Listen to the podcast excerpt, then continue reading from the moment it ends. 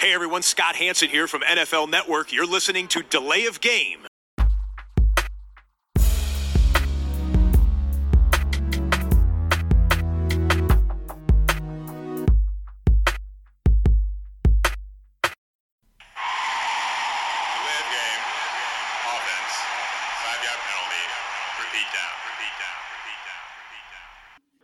Dienstagabend Podcast Time. Hier meldet sich die Crew von Delay of Game, der Football Podcast. Heute mit Episode 155. Mit mir am Mikrofon, wenngleich natürlich an ihren eigenen und daheim und nicht bei mir. Das sind die üblichen Verdächtigen. Ich begrüße den Christian Hi Tobi. und Mr. 305, den Max. Hallo. Hi. Alles gut bei euch? Auf jeden Fall. Auf geht's. Ähm, ja, nicht fehlen soll auch heute die Bierfrage. Habt ihr was? Und wenn was? Äh, Ja, ich habe immer nur Standard hier ein bisschen wieder Miller am Start. Was habt ihr? Ich habe das äh, Füchschen Weihnachtsbier, das hatte ich glaube ich auch schon mal, aber das ist im Moment sehr beliebt hier. Äh, und ich habe vom Sudden Death Brewing von Timmendorfer Strand aus dem hohen Norden sozusagen das Spaceman Dust. Das ist ein Pale Ale. Ist mir ins Glas umgeschüttet. Äh, bitteschön. Prost. Prost. Prost.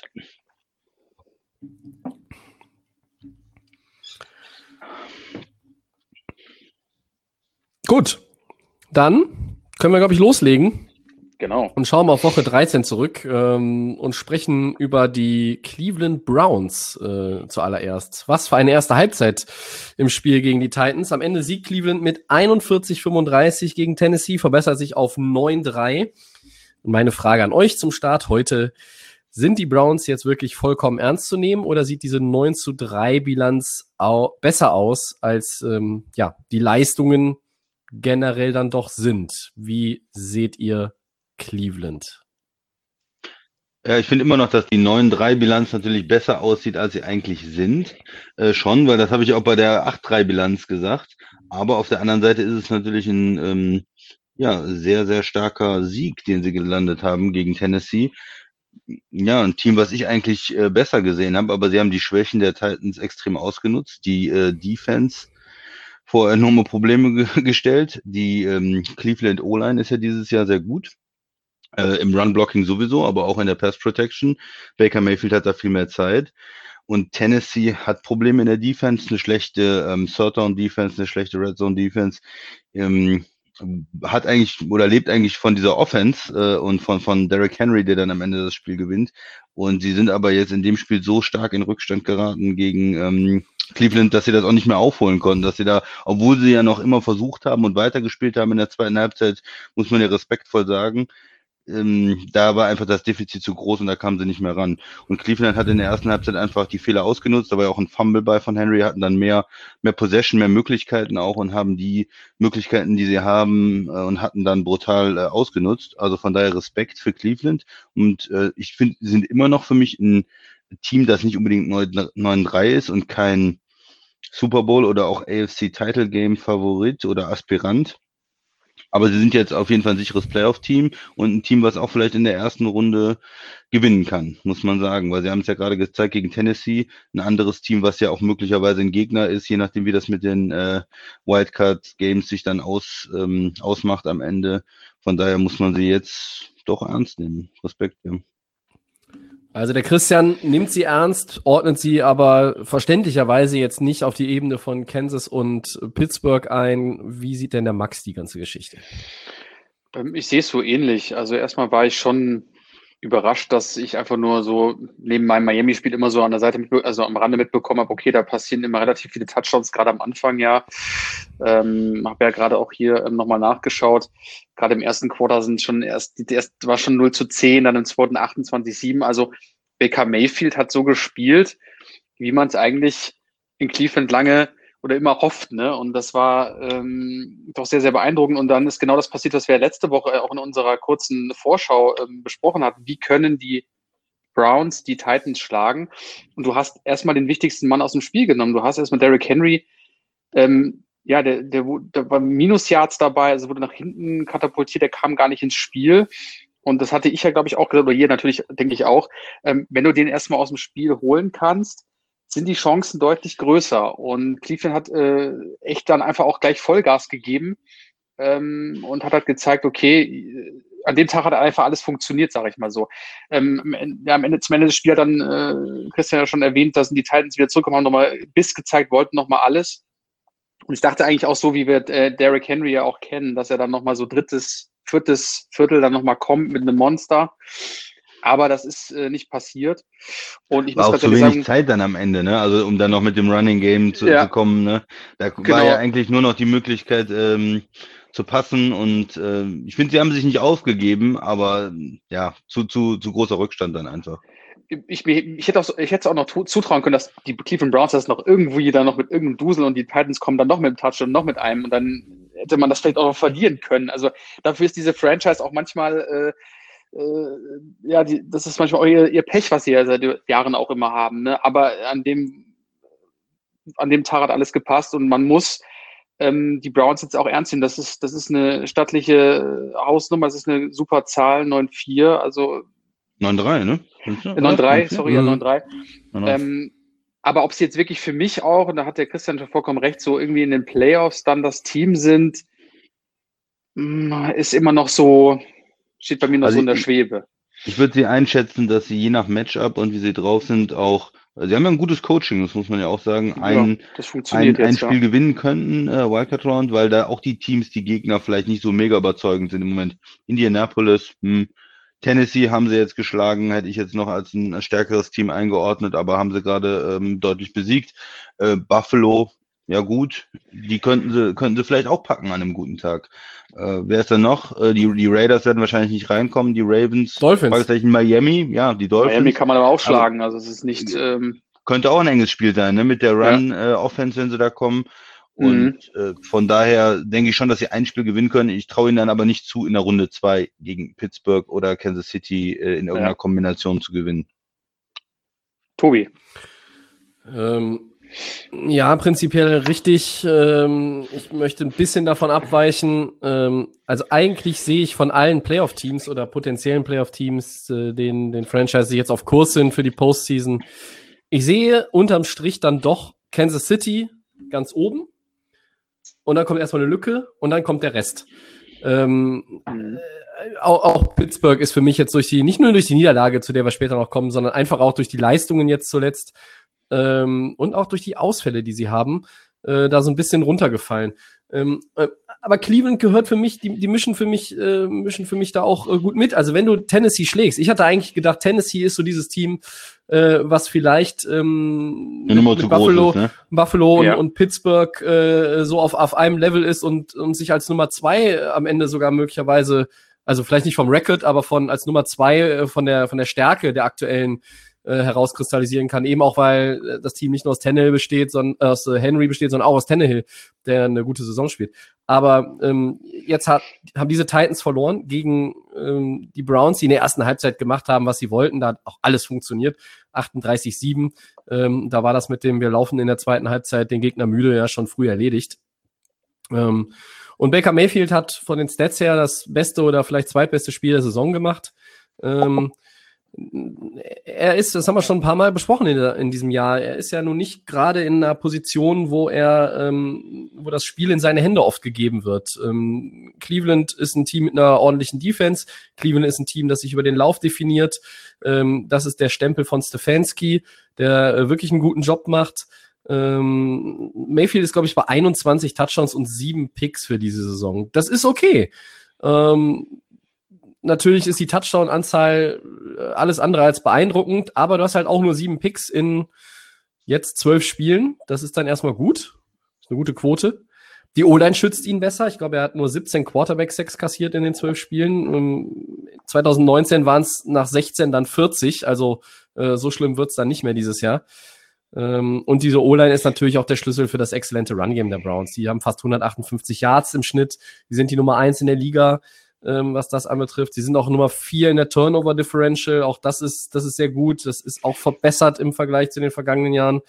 Ähm, und die Niederlagen, die sie kassiert haben, die waren gegen da noch bessere und komplettere Ravens. Die waren gegen Pittsburgh und gegen die Raiders. Also alles Teams, die aktuell noch eine Winning Record haben. Äh, trotzdem, ähm, warum sagt der Christian dann auch 9-3? Ich fresse die jetzt nicht irgendwie so, dieses 9-3. Das ist, äh, haut mich jetzt noch nicht vom Stuhl, weil es vielleicht auch erst der zweite Quality-Win war. Ja, also nach dem Sieg gegen Indy. Diese neun Siege, abgesehen von Indianapolis und Tennessee, waren gegen Cincinnati, Washington, Dallas, Cincinnati, Houston, Philly und Jacksonville. Ja, das ist natürlich alles Kanonenfutter. Das ist äh, Kanonenfutter. Aber wie sage ich dann auch manchmal, äh, und das möchte ich bei den Browns jetzt aber auch mal anbringen, ähm, du kannst ja nur das spielen, was vor dir ist. Ähm, du könntest natürlich auch sagen, hey, Dallas, äh, vom Schedule her vor der Saison, hättest du gedacht, oh, Dallas, schwer. Hättest du gedacht, äh, Houston, hm, ja, viele Leute verloren, so, ne, mit äh, Hopkins auch, äh, äh, aber vielleicht besser als, äh, als 4-7. Äh, jetzt sind sie, sind sie 4-8. Äh, Philly, ähm, äh, vielleicht das Team, was in der NFC East äh, als einziges überhaupt mit den äh, Doug Prescott Cowboys da mithalten kann. Ist alles anders gekommen. Ähm, und jetzt spielen sie noch gegen Baltimore, sie spielen gegen die beiden New Yorker Teams und gegen Pittsburgh. Ähm, sie sind ein Playoff-Team, ich glaube, dass sie am Ende die äh, fünf oder die sechs sein werden im, im Seeding. Sie werden nicht die sieben. Ähm, sie sind ernst zu nehmen. Ich traue ihnen auch einen Win zu in den Playoffs. Ähm, ich traue ihnen auch zu, irgendwie so einen Run zu bekommen und ins Title Game zu, zu rutschen, aber da wären sie dann Außenseiter und ich mhm. glaube, dann wird es im Normalfall auch äh, ja da wird dann ein Team kommen, was einfach tatsächlich eine Nummer zu groß ist. Ähm, aber ein mhm. klein wenig, ein klein wenig erinnern Sie mich äh, an äh, Baltimore damals. Ne? Die hatten auch einen Quarterback, mhm. Game Manager, Defense gut, ähm, ich, Laufspiel. Gedacht, Sie erinnern mhm. dich ein bisschen an die Titans vom letzten Jahr.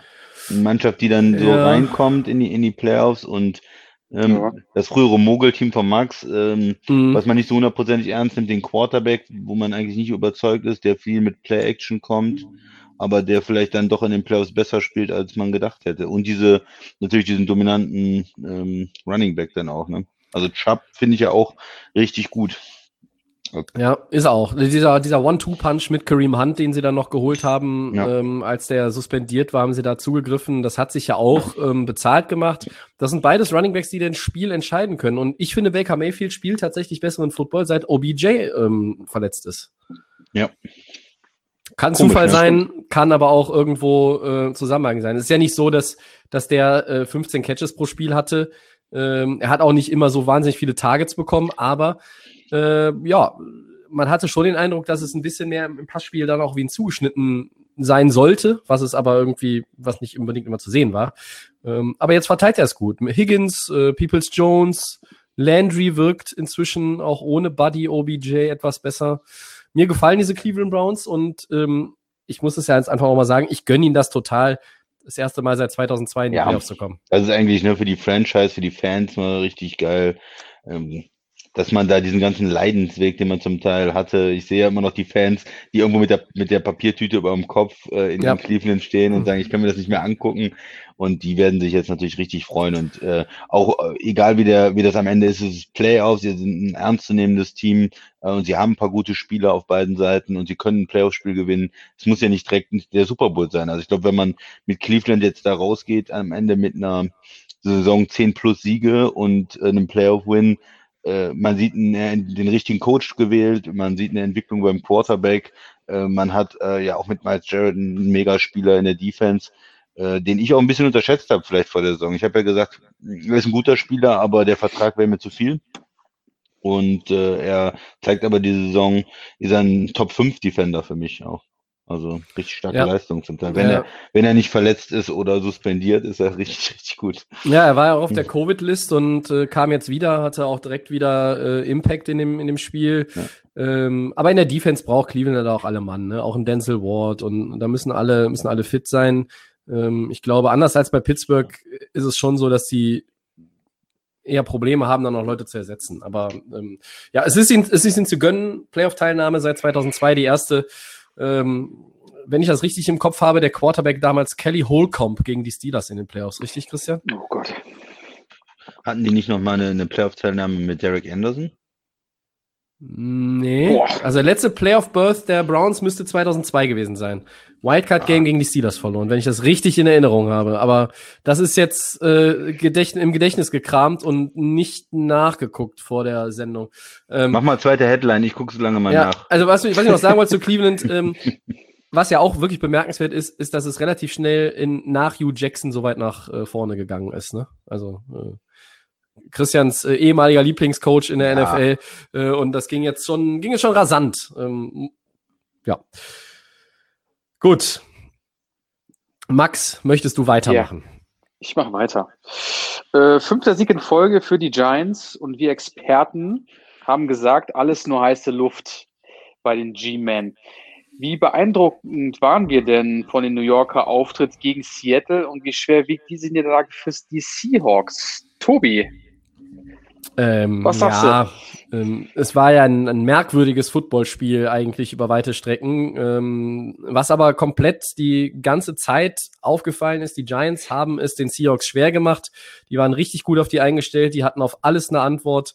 Ähm, direkt mal ein Satz zu Seattle, die wirkten auf mich gar nicht richtig vorbereitet. Also nicht richtig Mhm. vorbereitet auf die, äh, auf den Ja, Football, den die Fall. Giants ähm, anbieten. Und was spielen die Giants unter Joe Judge? Die spielen harten Football, die spielen, die spielen Football, der, der äh, mit, mit, mit Leidenschaft ist, auch wenn das natürlich alles vom Talent her Ah. einfach nicht reicht, um, um äh, ernsthaft irgendwo mitzumischen, außer natürlich in der Grusel-Division, das äh, schon oft besprochen. Ähm, aber die spielen am Limit ihrer Möglichkeiten, die, die geben alles, die holen alles aus sich raus und das ist erstmal ähm, was, was man den Giants ja auch mal ähm, zugute halten muss. Und jetzt fünf Siege in Folge. Also das machst du nicht im Vorbeigehen, auch wenn du natürlich da äh, zweimal Washington hattest. Du hattest da eigentlich, das war jetzt der erste Quality-Win für die Giants, muss man auch sagen. Ähm, nun höre ich auch einige Seattle-Fans schon wieder schreien und rufen und sagen, ähm, naja, aber so wie wir momentan spielen, nach dem super Saisonstart, ähm, ist ja gegen uns ein Sieg auch kein Quality-Win mehr. Kann ich nachvollziehen, dass man sich da ärgert. Ähm, Laufspiel toll, Colt McCoy relativ wenig Fehler gemacht, der Daniel Jones ver ver vertreten hat. Ähm, ja, und wir haben alle gesagt, äh, letzte Woche in den Four Downs, das ist nur heiße Luft. Sah ein bisschen anders aus. Ähm, angeführt von Wayne Goldman und einfach, ähm, ja, konsequent in der Defense äh, und Seattle drei, ein, dreieinhalb Quarter äh, ohne Touchdown halten, das ist stark. Ja, ich bin ein bisschen überrascht auch von Seattle gewesen. Also äh, klar, Props für die für die Giants, so eine gute Leistung und die Defense ähm, hat sich schon verbessert und, und du hast gesagt, die spielen soliden, harten Football und, und sind in der Defense haben sie auch ein paar ähm, gute Spieler mittlerweile, haben sich auch vor der Saison da verstärkt, ne, Cornerback, Linebacker und und so weiter. Aber was, äh, was ist mit Seattle los? Ja, die hatten eigentlich ein Niveau in der Offense. äh, Die waren ja fast äh, so explosiv wie Kansas City. Die waren ja mit, äh, mit Green Bay in der NFC ähm, in der Offense äh, vorne mit dabei. Wir haben gesagt, Russell Wilson ist mit einem MVP-Kandidat und alles. Und jetzt in den letzten, ähm, ja, letzten Wochen ist das ganz schön abgeflacht. Ich, ist das ein strukturelles Problem, weil Russell Wilson ist ja eigentlich nicht schlechter geworden. Wir wissen, was er kann. Äh, wir wissen, wie gut er gespielt hat äh, in der Saison bis jetzt. Er war nicht groß verletzt. Ich habe nichts gehört, dass er Covid oder irgendwas anderes äh, hatte, wie jetzt bei, ähm, bei Cam Newton. Dass man da sagen kann, das ist ein Spieler, der eine Schulterverletzung hat, der ähm, noch mit Covid zu kämpfen hat. Bei Russell Wilson ist ja eigentlich alles in Ordnung. Und er hat die Receiver, er hat das schon gezeigt am Anfang der Saison. Was ist da los? Ist den anderen Mannschaften, haben die die Struktur jetzt besser von Seattle verstanden? Ähm, ist für mich ein bisschen rätselhaft, warum man ähm, so einbricht in der Offense und so wenig hinbekommt, auch gegen äh, hart aufspielende ähm, Giants, hart aufspielendes Giants-Team. Also Tobi, ich weiß nicht, wie du es, du kennst die Seahawks sehr gut als äh, Divisionsrivale, aber warst du nicht überrascht, dass die so wenig hinbekommen in der Offense? Ja, dass Seattle jetzt nicht mehr die, vielleicht offensiv nicht ganz so explosiv ist wie in den ersten Wochen der Saison und das ist ähm, jetzt ja keine Erkenntnis vom vergangenen Wochenende, sondern das hat Nee. sich jetzt schon ein bisschen hingezogen und mehrfach gezeigt, die Defense äh, wird immer kritisiert. Ähm, die hat wiederum ähm, Die besser in, in ne? einigen Phasen sich verbessert. Ähm, du hattest diese 5-0 äh, Bilanz zum Start bei Week und dann kommst du raus und dann läuft's halt holprig. Aber wenn du gegen die Cardinals verlierst, gegen die Bills und gegen die Rams, das sind drei Teams, die auf Playoff-Kurs sind. Also die Cardinals aktuell vielleicht nicht mehr, aber die Cardinals aus Woche 7 waren dann schon, schon ein bisschen besser als die Ja. Cardinals, die wir zuletzt gesehen haben. Sondern hast du das Rematch gegen Arizona gewonnen, das war ganz wichtig, hast gegen die Eagles gewonnen. Das war schon nicht ruhmreich, Schön, aber ja. ist egal. Letztlich ist ein, ich sag ja dann auch immer, ein Win ist ein Win und äh, Qualität der Teams muss auch sein, ähm, diese, diese dreckigen Spiele für sich zu entscheiden. So, und jetzt lässt ein dieses Spiel ein bisschen ähm, mit Fragezeichen zurück. Ähm, die Seattle Seahawks kommen gegen die Giants nur ein einziges Mal in 60 Minuten in die Red Zone. Wir hatten einen Red Zone Trip, Jungs. Das ist, da bin ich, da weiß ich gar nicht, was ich dazu sagen soll. Und mit Blick auf das Seeding, Playoff Seeding, kann das am Ende natürlich doppelt wehtun, ähm, diese Niederlage. Ja. Ähm, ist alles aber noch äh, hypothetisch, weil wir haben noch vier, vier Spiele, in denen sich ja für alle alles nochmal drehen kann. Ähm, Aber mit dem Num Nummer 1 Seed wird es schon äh, schwierig, ne? mit dem Also- Nummer 1 Seed, glaube ich, wird es schwierig für Seattle. Ich, ich denke, ähm, es geht darum, halt die Division äh, noch den Rams wegzuschnappen. Du hast noch das Rematch, musst es aber natürlich unbedingt gewinnen, weil du hast das erste Duell ja gegen LA verloren. Ähm, Was mich, was mich so ein bisschen, was mich so ein bisschen irritiert, ist, ähm, dass sie, dass sie da auch in so einem Spiel nicht, nicht adjustieren können und, und dann einfach oder sowas, dann mal ein paar ähm, Ideen. Ja, ne? ja, ja. Und, und das ist ja nun wirklich, Pete Carroll ist schon lange dabei und, und es sind alles erfahrene Leute. Auch, auch ein Russell Wilson ist ja ein erfahrener Quarterback und ähm, es wirkt mitunter, also nicht, nicht wirklich durchgängig, aber es wirkt mitunter wie abgerissen bei den Seahawks. Und da kann ich mir noch, ja, irgendwie scheint da, ähm, scheint da ein Wurm drin zu sein, den wir noch nicht erkannt oder identifiziert haben. Ähm, ähm, und zu den Giants noch ein Wort. Die sieben Niederlagen, ja, aber die haben auch fünf dieser sieben Niederlagen mit einem Score, waren das, war das nur, ne? Also, das heißt, die Mhm. waren in vielen Spielen, waren die drin. Äh, so wenig Qualität in diesem Team einfach steckt, ja. Und Saquon Barkley ist sein bester Mann und der guckt die ganze Saison von der Seitenlinie aus zu, weil er verletzt ist. Ähm, und Daniel Jones produziert Turnover, äh, viel zu viele Turnover. Äh, und dann bist du 5-7 und bist dann in dieser Schrotti-Division da ganz oben mit dabei. Mm. Ja. Von 0-7 auf 5-7 und damit von 4 auf 1. Also die NF präsentiert von der NFC East. Max, was sagst du Ja, zu gut, Ganzen? ähm, zu den Giants. Ähm, ja, klar, die, die haben jetzt die, die sehen jetzt die Möglichkeit, ne, weil die Division einfach so beschissen ist. Ne? Also ähm, Dallas äh, wissen wir ja verletzungsbedingt jetzt am Boden. Ähm, die Eagles, äh, da funktioniert gar nichts im Moment. Ähm, jetzt kämpfst du mit Washington. Washington hat ja letzte Nacht gewonnen ähm, gegen die Steelers. Und du hast jetzt auch ein bisschen, ja, du, du siehst jetzt, okay, die, unsere Division ist die schlechteste in der NFL und das mit weitem Abstand, aber du kannst jetzt hier den Nummer 1 Seed irgendwie holen und das ist die Motivation. Ich denke deswegen auch, wie du meintest, Tobi, das ist jetzt gerade so eine Defense, wo du die, die jetzt richtig am Ackern sind, die, die kämpfen ähm, mit, mit, mit den Giants, ähm, auch mit, mit, mit McCoy. Das ist, ich habe auch gedacht, okay, jetzt äh, Daniel Jones spielt nicht und das wird jetzt eine einfache Nummer für Seattle. Ähm, aber dem war nicht so. Und gerade was ihr auch gesagt habt, ich glaube, das Thema Seattle, ähm, Chris hat es so schön gesagt, da ist alles da. Running Back, die Receiver, Russell Wilson selber allein schon, der ja schon Spiele entscheiden kann. Aber vielleicht gehen die auch, ja, Tobi, du hast es auch gesagt kurz, welche waren die letzten Gegner? Da waren die Rams, die Cardinals etc. Das kann man alles ähm, verlieren. Aber das musste eigentlich beim Vorbeigehen einfach einsacken, um nicht irgendwie nachher dazustehen und da fehlte dieser eine Sieg. Und vielleicht ist man dazu zu naiv dran gegangen, hat gedacht, okay, man kann das easy mit den Giants dann machen. Ähm, aber wie wir gesagt haben, vielleicht liegt es auch daran, vielleicht liegt es auch daran, dass es im Moment halt nicht die Phase ist, wo sie jetzt gerade guten Football spielen. Vielleicht hat man gedacht, okay, der, besser ist immer zum Ende her, sage ich immer so von der Saison, dass man da die, die, ähm, die Spiele gewinnt. Aber eigentlich ist alles da und alles gegeben. Ähm, trotzdem kann das dann, wie gesagt, so ein, eine Niederlage immer dann irgendwie vielleicht Seeds, Playoff-Plätze etc., äh, Playoff-Plätze nicht kosten, aber zumindest halt äh, die Platzierung. Und Ja, ich finde, ich finde, dass die, die Giants einfach gut alles gegeben haben, richtig geackert und die Seahawks, ihr habt es ja vorhin selber gesagt, also da ist nicht viel gegangen. Ähm, einmal in die Zone, ein Touchdown und dann äh, Russell Wilson mit zwei Picks. Äh, ich weiß es er, nicht, also ich, gehabt, oder? oder ein oder zwei Picks. Ja, aber Ähm, auch 5, 6 äh, gegen ihn. Genau, und ich glaube, Leonard Williams war das. Leonard Williams von den Giants, der, glaube ich, auch äh, grandios gespielt hat äh, in der Defense von den Giants. Also, ja, es ist. Ich gebe euch nur mal eine, eine, eine Statistik. Also die ersten fünf Wochen, äh, Russell Wilson, hatte er ähm, 19 Touchdowns und drei Picks. Und in den letzten fünf Wochen, fängt mit diesem Bills-Spiel an, äh, hat er sechs Touchdowns und sieben Picks. Nee, äh, fünf Picks, so- sorry, sechs Touchdowns und fünf Picks, ja. Also diese äh, extrem erfolgreiche äh, Offense, wo er viel, viel mehr äh, positive Plays hatte, viel, viel mehr Touchdowns, diese tiefen Completions vom Anfang der Saison, die sind jetzt irgendwo ja ein bisschen weg. Und äh, was vielleicht auch nochmal wichtig ist zu sagen, er ist 21 Mal gesackt worden in den letzten fünf Spielen, also mehr als viermal pro Spiel.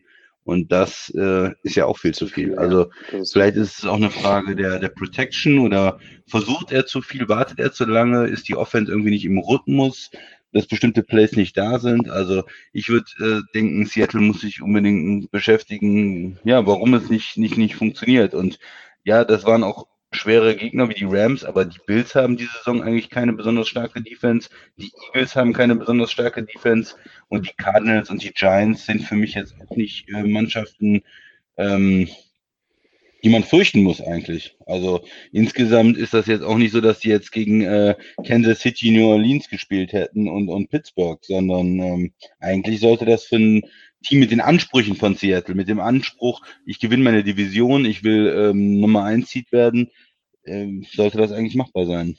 Und das haben sie nicht geschafft jetzt in den letzten Wochen. Außer den Aber gerade, aber gerade die Statistik, dass du sagst, okay, ähm, vier Sex pro Spiel ist schon gewaltig. Ähm, gerade wenn die O-Line nicht funktioniert, das stimmt vollkommen. Aber dafür war Russell Wilson immer auch immer einer, der eigentlich damit umgehen kann zum größten Teil, ne? dass du sagen kannst, okay, der kann das irgendwie noch handeln, dass er vielleicht dann irgendwie sich rausdreht oder das ist ja, das ist, das ist ja das Coole an diesem Quarterback.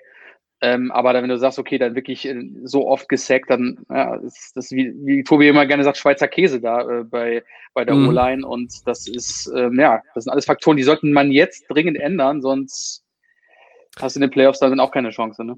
Warum war der Schweizer Käse eigentlich nicht auf unserer Bingo-Karte? Hm, verdammt, für die nächste. Ähm, könnt ihr als Joker benutzen. Ähm, übrigens, wer noch Delay auf Bingo spielen will, er kann es immer spielen. Ne? Also man kann ja auch Bingo über mehrere Ausgaben sammeln und dann einfach, äh, ne? aber Ja. ähm, da, dazu äh, an anderer Stelle nochmal mehr. Ähm, wir müssen uns vielleicht ja auch mal äh, so ein bisschen, ähm, wie soll ich sagen, äh, ja, da da selber ins Gebet nehmen, weil wir haben ja die Seahawks auch äh, hochgejubelt. Also zumindest der Max und ich äh, vor allen Dingen. Der Christian hat noch ein bisschen, hat noch ein bisschen auch äh, gesagt, ja, okay, mal gucken und so. Ähm, ich habe immer an der Defense rumgemäkelt, aber jetzt ist es halt so, dass die Offense ins Stocken gerät, ähm, phasenweise. Und und wenn du dann am Ende das, den, den, den Ball hast, Wilson hat den Ball am Ende, und dann gehst du eigentlich davon aus, so wie bei vielen Top-Quarterbacks der letzten 20 Jahre, ähm, Er macht das noch, ne? ne? Genau, er macht es noch. Ja. Und es passiert nicht, äh, jetzt in dem Spiel nicht. Es ist aber auch, am Ende ist es die erste Niederlage gegen ein Team, wo man sagt, okay, also das musst du auf dem Papier aber auf jeden Fall gewinnen. Ähm, Arizona und Buffalo und Rams, das sind Spiele, die darfst du verlieren. Ähm, trotzdem über die ganz äh, die Statistiken von Christian schön rausgesucht äh, eben, danke. Ähm, das ist etwas, was äh, natürlich in die falsche Richtung läuft. Ich bin mal gespannt, wie es wie es jetzt weitergeht. Ähm, dieses dieses Rams Matchup, dieses Rematch, das wird ja wird ja entscheiden, wa- was passiert. Nach den Giants haben sie jetzt die Jets, dann haben sie äh, die Football Das ist Team, ein Sieg. ja. Äh, Football Also Team die Jets vor allen Dingen, ja. ja, Foot- Football-Team Washington ist, ist, schwieriger. Äh, dann hast du die Rams und dann spielst du noch gegen die Niners und sagen wir mal so, ähm, die Seahawks kommen schon in die Playoffs, aber ähm, für Seeding wäre es vielleicht auch blöde, wenn die Niners in Woche 17 noch vielleicht eine Playoff-Chance haben. Also wenn die Niners, sagen wir mal, mit einem Sieg über Seattle in Woche 17 noch irgendwie an, weiß Hm. ich nicht, Tampa, Minnesota oder wem auch immer vorbei sneaken können, hui, äh, dann, das ist auch, auch so ein Spiel. Im Moment wirkt Seattle angeschlagen. Ähm, ich glaube, Props haben wir jetzt für die Giants alle gegeben. Ja. Äh, und ich muss den Christian nochmal fragen, hast du nachgeguckt, war es Kelly Holcomb oder lag ich falsch? Also Tobi, ich, ich hatte ja gesagt, äh, Derek Anderson und äh, der hat äh, in 2007 mit den Cleveland Browns eine wunderbare 10-6-Saison hingelegt, ja. Aber war nicht in den Playoffs, du hast recht gehabt. Ne? Sie sind, äh, waren 10-6, aber sind, äh, Tennessee war damals auch 10-6 und sie Ach sind ja, äh, wegen richtig. dem Tiebreaker nicht reingekommen. Okay. Also, Aber hast du, mein- hast du Kelly meinen- Holcomb gecheckt? Mein, meins äh, bezog sich dann äh, auf äh, Winning Record, denke Ja. ich mal, oder letztes. Das ist richtig. Das 10 waren die einzigen, das waren die einzigen beiden Winning Records äh, bisher der Browns in diesem äh, Jahrtausend. Und Ja, Ja. jetzt äh, werden sie auf jeden Fall reinkommen. Ich glaube, dass die Browns, um nochmal drauf zurückzukommen, jetzt haben sie ja neun Siege, die werden 11-5 gehen. Vielleicht, ich traue ihnen auch 12-4 zu, ich glaube aber eher 11-5. Ähm, ich glaube, dass sie gegen die Giants vielleicht sogar verlieren. Äh, diese Giants sind gefährlich und damit schlagen wir wieder in den, äh, oder, äh, ja, schlagen den Bogen wieder zurück äh, zu den G-Men. Ähm, wenn dieser Joe Judge wirklich ähm, die langfristige Antwort ist im Big Apple für, für das blaue Team, Max, ähm, und Daniel Jones ist es oder und minimiert die ähm, Turnover oder ist es nicht, aber Saquon Barkley kommt wieder und äh, du hast trotzdem auch noch mal ein paar ganz gute äh, Draftpositionen, weil du bist ja jetzt bist ja jetzt nicht 12-4 am Ende der Saison. Ähm, glaubst du, dass die Giants ähm, eher um, im Vergleich zu den Jets äh, sich in den nächsten Jahren nach oben be- ja, nach oben verbessern können oder ist Trevor Lawrence Ähm, dann doch zu gut, wenn die Jets ihn bekommen? Ich denke mal, dass die, ja, da sind die Giants einfach einen Schritt weiter, ne? Also ich denke Okay. mal, das sieht alles ganz gut aus. Daniel Jones, das ist immer noch so die, das, das Fragezeichen, ob das wirklich alles dann so in die richtige Richtung geht. Aber die Giants sind viel, viel weiter vorne in der Entwicklung. Ähm, das macht ja auch diese Franchise irgendwo aus. Ich kann mir einfach auch nicht vorstellen, dass sie mehr über weitere mehrere Jahre irgendwie im Keller sind. Ähm, bei den Jets, da kann Trevor Lawrence, wenn er der 1-Pick ist, ähm, wird er so, wird er wahrscheinlich wirklich so sein. Ähm, ob er da wirklich jetzt auch das alles rausreißen kann, man weiß es nicht. Aber man kann es so ein bisschen an, an auch an den Bengals so ein bisschen vergleichen. Joe Burrow war auch die an, ist, ist meiner Meinung nach auch jetzt die Antwort für die Bengals.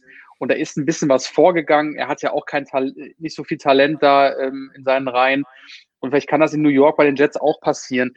Trotzdem fehlt da viel, viel anderes noch drumherum. Und da sind die Giants für mich eindeutig ähm, die Franchise, die das jetzt natürlich auch mehr im Griff hat und das jetzt auch deutlich schneller leiten können. Aber man weiß es nicht. Man kann natürlich auch jetzt so sagen, nächstes Jahr ist wieder alles unten, aber das hoffen wir natürlich nicht. Ne? Mhm. Ruben, ich habe es nochmal zu Ende nachgeguckt, äh, diese Kelly Holcomb-Saison 2002, sogar nur 9-7 gewesen. Also die 10-6-Saison von Derek Anderson war sogar besser, aber nicht in Okay. den Playoffs. Ja, es, es, war, es war aber er, der quasi der Quarterback im letzten Playoff-Spiel war. Das war ja das, was ich, äh, was ich hier behauptet habe. Ähm, ja, äh, Pittsburgh. Pittsburgh äh, recht, war ja. dann Tommy Maddox, glaube ich. Ähm, und ich weiß, dass dieses Spiel Tommy eng Maddox. war. Ich weiß, dass es eng war und beide über 30 Punkte gemacht haben und es war ein richtig geiles Footballspiel. Ich weiß nur den Score nicht mehr genau. Der Score war 36-33 Pittsburgh. Ah, siehst du, okay. Also das war, das war ein cooles Spiel. Ähm, Könnte ja wieder se- sein in den Playoffs, jetzt Steelers gegen Ich Browns. würde ne? es wär mal total begrüßen. Ich fände es, also die treffen ja jetzt nochmal aufeinander, aber ich, wenn sie in den Playoffs nochmal gegeneinander spielen, ich fände es super. Ähm, so. Jetzt müssen wir aber natürlich auch Ja. mal äh, die anderen New Yorker ähm, aus ja, vielerlei Gründen ähm, hier auseinander pflücken. Ähm, der Christian freut sich, deshalb Ja, moderiere ich das doch einfach mal an. ja, ja? Also was hat euch denn willst, ja. Nee, ich, äh, bitte Feuer frei, ihr dürft euch da austoben. Ähm, ich äh, habe ehrlich gesagt hier am Sonntag äh, einen, einen kleinen, eine Verzweiflungsminute hingelegt äh, und habe die Hände vors Gesicht geschlagen. Ähm, was hat euch denn jetzt mehr überrascht? Ähm, das Ende im Spiel zwischen den Jets und den Raiders und damit die zwölfte Niederlage in, äh, für New York, die weiterhin in den Trevor Lawrence Sweepstakes natürlich ganz vorne sind. Oder dass die Eagles ähm, ja Carson Wentz ersetzen. Headcoach Doug Peterson hat ihn rausgenommen und Jalen Hurts gebracht. Und äh, wir wissen seit heute Nachmittag, ähm, Jalen Hurts ist der Starter gegen New Orleans. Ähm, erst einmal, was hat einfach nur mit einem Satz, was hat euch mehr überrascht, das eine oder das andere? Und dann äh, könnt ihr euch auf beides stürzen. Christian, bitte. Scharfst schon Ja, mit dem ey, Ich darf, ich nur einen, darf ich nur einen Satz sagen? Nein, du alles- darfst nur, darfst nur einen Satz sagen, was dich mehr überrascht hat, und dann darfst du tausend Sätze zu beiden Teams sagen. Okay, also mich hat mehr überrascht, dass äh, Carson Wentz gebencht worden ist. Ja, Mhm. weil äh, die äh, Inkompetenz der Jets äh, überrascht mich überhaupt nicht mehr. Die wollen ja eigentlich verlieren. Ja, da ist ja ein klarer Plan dahinter, Spiele zu verlieren und den Top-Pick im Draft zu haben. Die wollen ja äh, einen Quarterback ziehen. Die haben ja ihre Augen schon, äh, sag ich mal, auf dem Draft. Und für mich war es ein ganz klarer Tankjob. Ja, das war doch Absicht. Ähm, Du hast eine Situation, äh, wo du führst, der Gegner braucht einen Touchdown, es sind nur noch Sekunden auf der Uhr und du machst einen All-Out-Blitz äh, und, und lässt deine Corner äh, alleine in Man-to-Man gegen die Raiders-Receiver, um den Touchdown zu kassieren. Andere Teams spielen in der Situation äh, mit äh, sieben, acht Spielern, äh, Ja. Weiß ich nicht, an der Goal-Line und, und wehren alles ab. Also äh, da gibt es Statistiken. Kein Team hat versucht, in so einer Situation in der NFL äh, so eine Strategie zu fahren und mit ähm, mit sieben oder acht Spielern, äh, ich glaube über sechs gab es kein, äh, gab es kein Team äh, zu blitzen. Also das, das, das macht einfach keiner. Das war äh, eine völlig verrückte Strategie und ähm, ja, von daher ist es, äh, ist es für mich irgendwie schon eine, eine Frage von Absicht. Die Spieler haben hinterher den Defensive Coordinator äh, kritisiert und äh, er ist jetzt entlassen, Tobi, ne? Ja, Greg Williams ist raus. Ähm, das ist am, am Montag dann ja schon, schon passiert. Ähm, äh, ich könnte jetzt, ich bringe jetzt mal einen Insider so ein bisschen an, also oder so ein, ja, soll ich sagen, ein, ein kleinen Joke. Ähm, darauf erstmal ein leckeres Bounty, ne? Mhm. Äh, zu, für Bounty Greg Gate. Williams. Ja, Ja. Bountygate. Ähm, wir erklären es an der Stelle nicht. Äh, Die meisten werden es wahrscheinlich, äh, werden sich erinnern. Wer äh, genaueres wissen möchte, schreibt uns bitte äh, über Social Media an. Dann äh, kann, Kann er sich mit mir da, über die so Geschichte aus äh, ja, äh, Bounty-Skandal New Orleans, äh, Greg Williams, prominente Rolle. Ähm, so, dieser All-Out-Blitz, der fuckt einen ja eigentlich, also selbst als neutralen Zuschauer, wenn ich das so sagen darf, fuckt einen der total ab. Das ist der größte Schmuh. Das ist für mich die größte einzelne Singleplay-Schwachsinnsaktion der Saison 2020. Und ich lege mich fest, es ist die größte Schwachsinnsaktion in der gesamten Saison, egal was jetzt noch kommt bis zum Super Bowl. Das ist das Dümmste, was du machen kannst. Erst einmal haben sie ja vorher schon äh, die Raiders gestoppt und sind dann zu blöde, um die scheiß Uhr runterlaufen zu lassen. Ein dämliches First Down reicht und das Ding ist durch. Und man muss ja sagen, sie haben gut gespielt. Sie, die Receiver haben gut gespielt, Crowder super Spiel, Sam Darnold hat ein gutes Spiel gemacht. Ähm, Und sie haben genau das gemacht, was ich gesagt habe. Sie haben die Schwächen dieser Raiders aufgedeckt. Die Raiders waren in der Woche vorher schon einfach grottig, ja. Und, und dann haben sie, haben die Jets auch da angesetzt äh, und haben sich, klar, immer vorausgesetzt, du willst gewinnen, haben sich diesen Sieg eigentlich ja verdient. Sie haben sich das hart sie erarbeitet. wollten- ja, sie Hashtag, nicht gewinnen. Hashtag Team hart erarbeitet, aber sie wollten Ja. nicht gewinnen am Ende, ja. Und wenn der, wenn der Defensive Coordinator gefeuert wird, weil er einen All-Out-Blitz noch irgendwie sendet und am Ende noch eine fette Prämie bekommt, wenn die hinterher Trevor Lawrence dazu mal 1 Pick bekommen, ja, dann herzlichen Glückwunsch. äh, ist bestimmt auch nicht so. Aber das ist, das kann einfach nicht wahr sein, wie du da in der Aktion, äh, wie du in dieser, was du da für eine Aktion bringst in dieser Szene, äh, bei diesem Spielstand, äh, mit, mit, mit der, mit der Zeit, die da nur noch auf der Uhr ist. Ich habe, ich konnte es nicht verstehen und ich bin auch offen und ehrlich, äh, ich habe als einer von nur zwei Leuten in einer 35-Mann-Tippspielrunde, von der ich ja oft erzähle, auf die Jets getippt, weil mir die Raiders in der Woche vorher so auf den Sack gegangen sind, dass ich gesagt habe, jetzt traue ich ihnen zu. Und ich hätte ja eigentlich recht behalten. Und ich hatte ja schon fast recht, fast. Ja, ganz, ganz dick unterstrichen, fast recht. Ja, sie hatten sie gestoppt, hatten die Possession, hätten das Ding nur noch äh, runtergammeln müssen und sie haben es noch verdaddelt. Das ist, das ist einfach Wahnsinn, Wahnsinn, Wahnsinn, hoch 25. Und natürlich, äh, was überrascht mich mehr auch ähm, die Aktion der Eagles. Jetzt möchte ich aber mal den Max hören, ähm, was der zu den Jets sagt und äh, zu Greg Williams. Äh, ja, die Der ist auf jeden Fall ruhiger ähm, als du, Tobi. ähm, Also, es ist doch irre, oder? Also, Also ich hatte, ich hatte, war, war das gestern, was war das letzte Woche, wo wir auch gesagt haben, äh, was war unsere Rubrik nochmal? Achso, Äh, äh, wir hauen weil einen raus, ich, hau, oder ich hau einen raus. was- Äh, du hast ja richtig Genau. gelegen. Du hast ja richtig gelegen. ja- du hast die Niederlage der ich- Steelers genommen, ne? Dann habe ich ja auch gedacht, okay, ähm, die, die, die Jets machen das jetzt. Und das sah ja jetzt auch ganz gut aus am Anfang. Ne? Und ich dachte mir eigentlich auch, okay, Chris hat recht, du willst jetzt einfach hier tanken und du willst die Nummer eins haben und äh, ich will einfach auch kein Spiel gewinnen, aber willst du wirklich null, du bist dann null, immer noch kein Sieg. Und dann dachte ich, okay, die Raiders sind das erste Team, das sie dann packen könnten. Das sah auch alles ganz gut aus.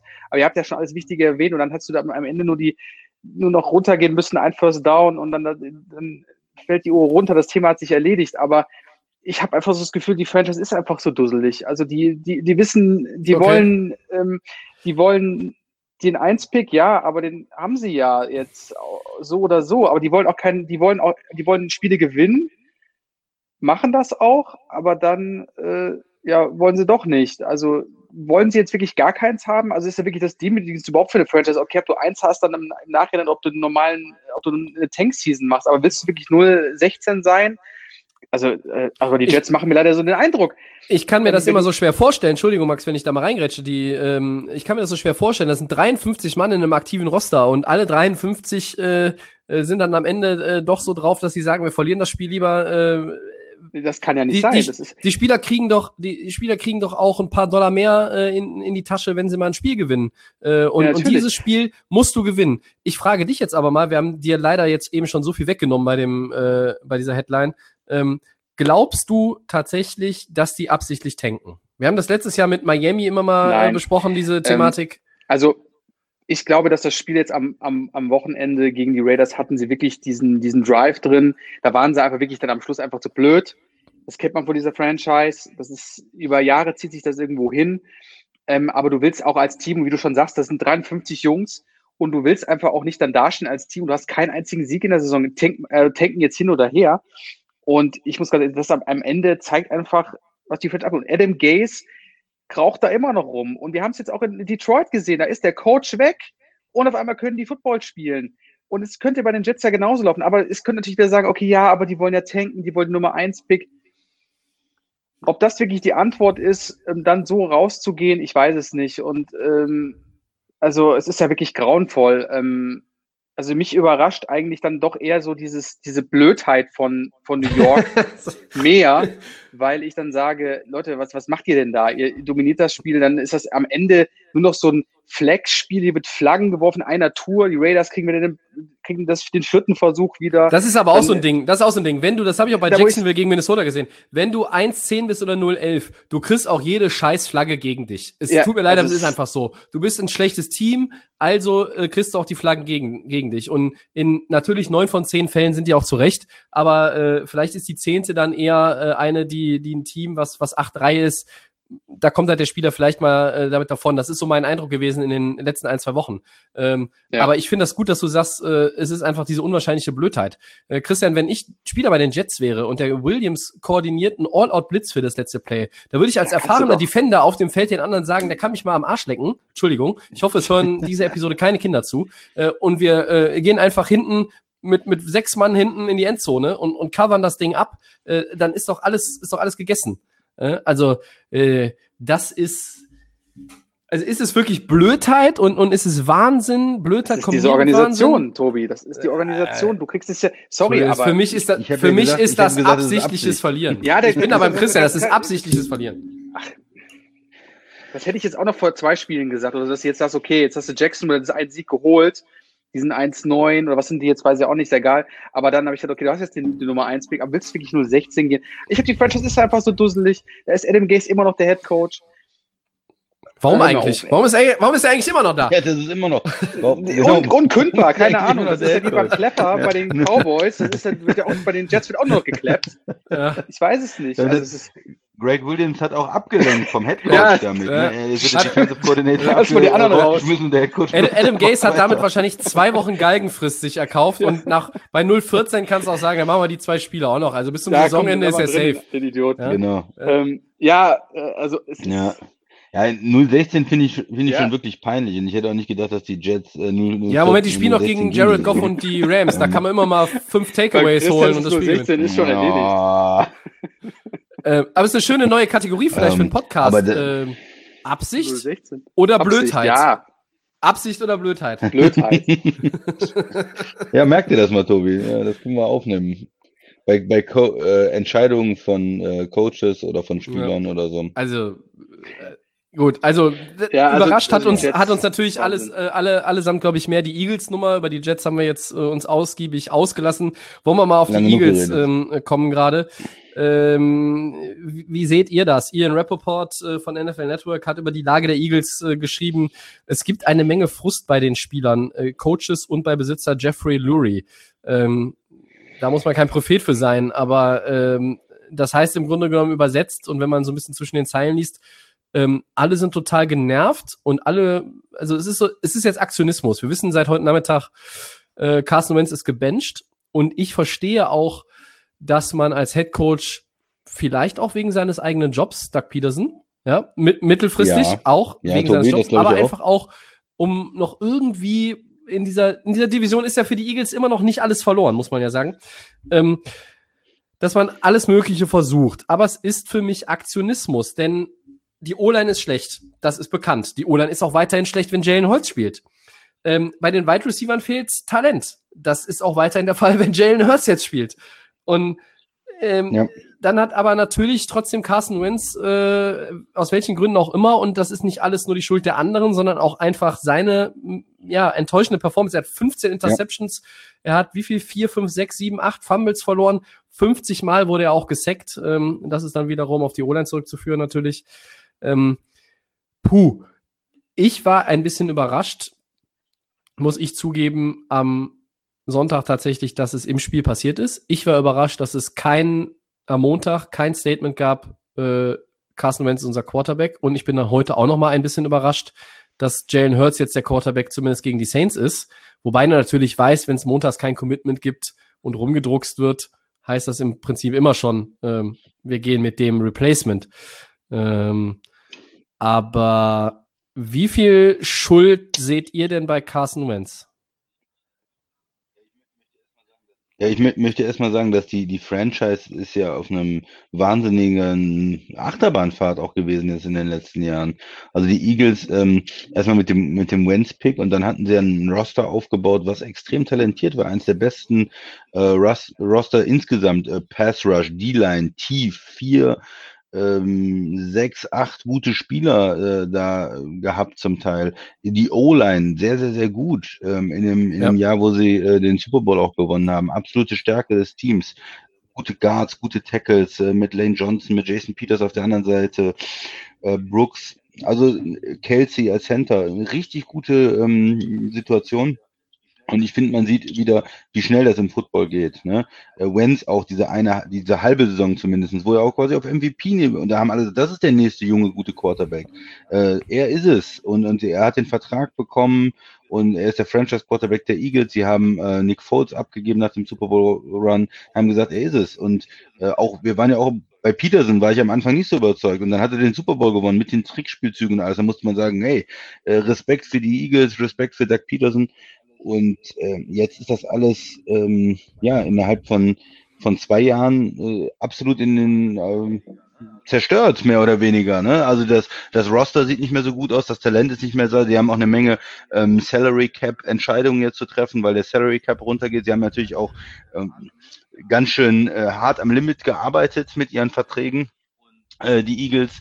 Und äh, die O-Line ist irgendwo zum Teil verletzt, einfach Sachen, die, die, wo sie Pech gehabt haben, zum Teil auch alt geworden mit, mit Jason Peters, der extrem schlecht aussah jetzt als Guard, ähm, ist natürlich nur eine Notlösung aufgrund von Verletzungen, ähm, aber das sieht nicht mehr gut aus und ja, Wentz hat sich nicht weiterentwickelt. Er, man, man merkt, dass dieser Druck, die O-Line, er vertraut seiner, seiner Protection nicht. Er ver, letztes Jahr hatte er das Problem gehabt mit den ganzen Wide Receivers, die verletzt waren. Dieses Jahr die O-Line. Und er, er ist nicht im Rhythmus. Er vertraut seinen Mitspielern nicht.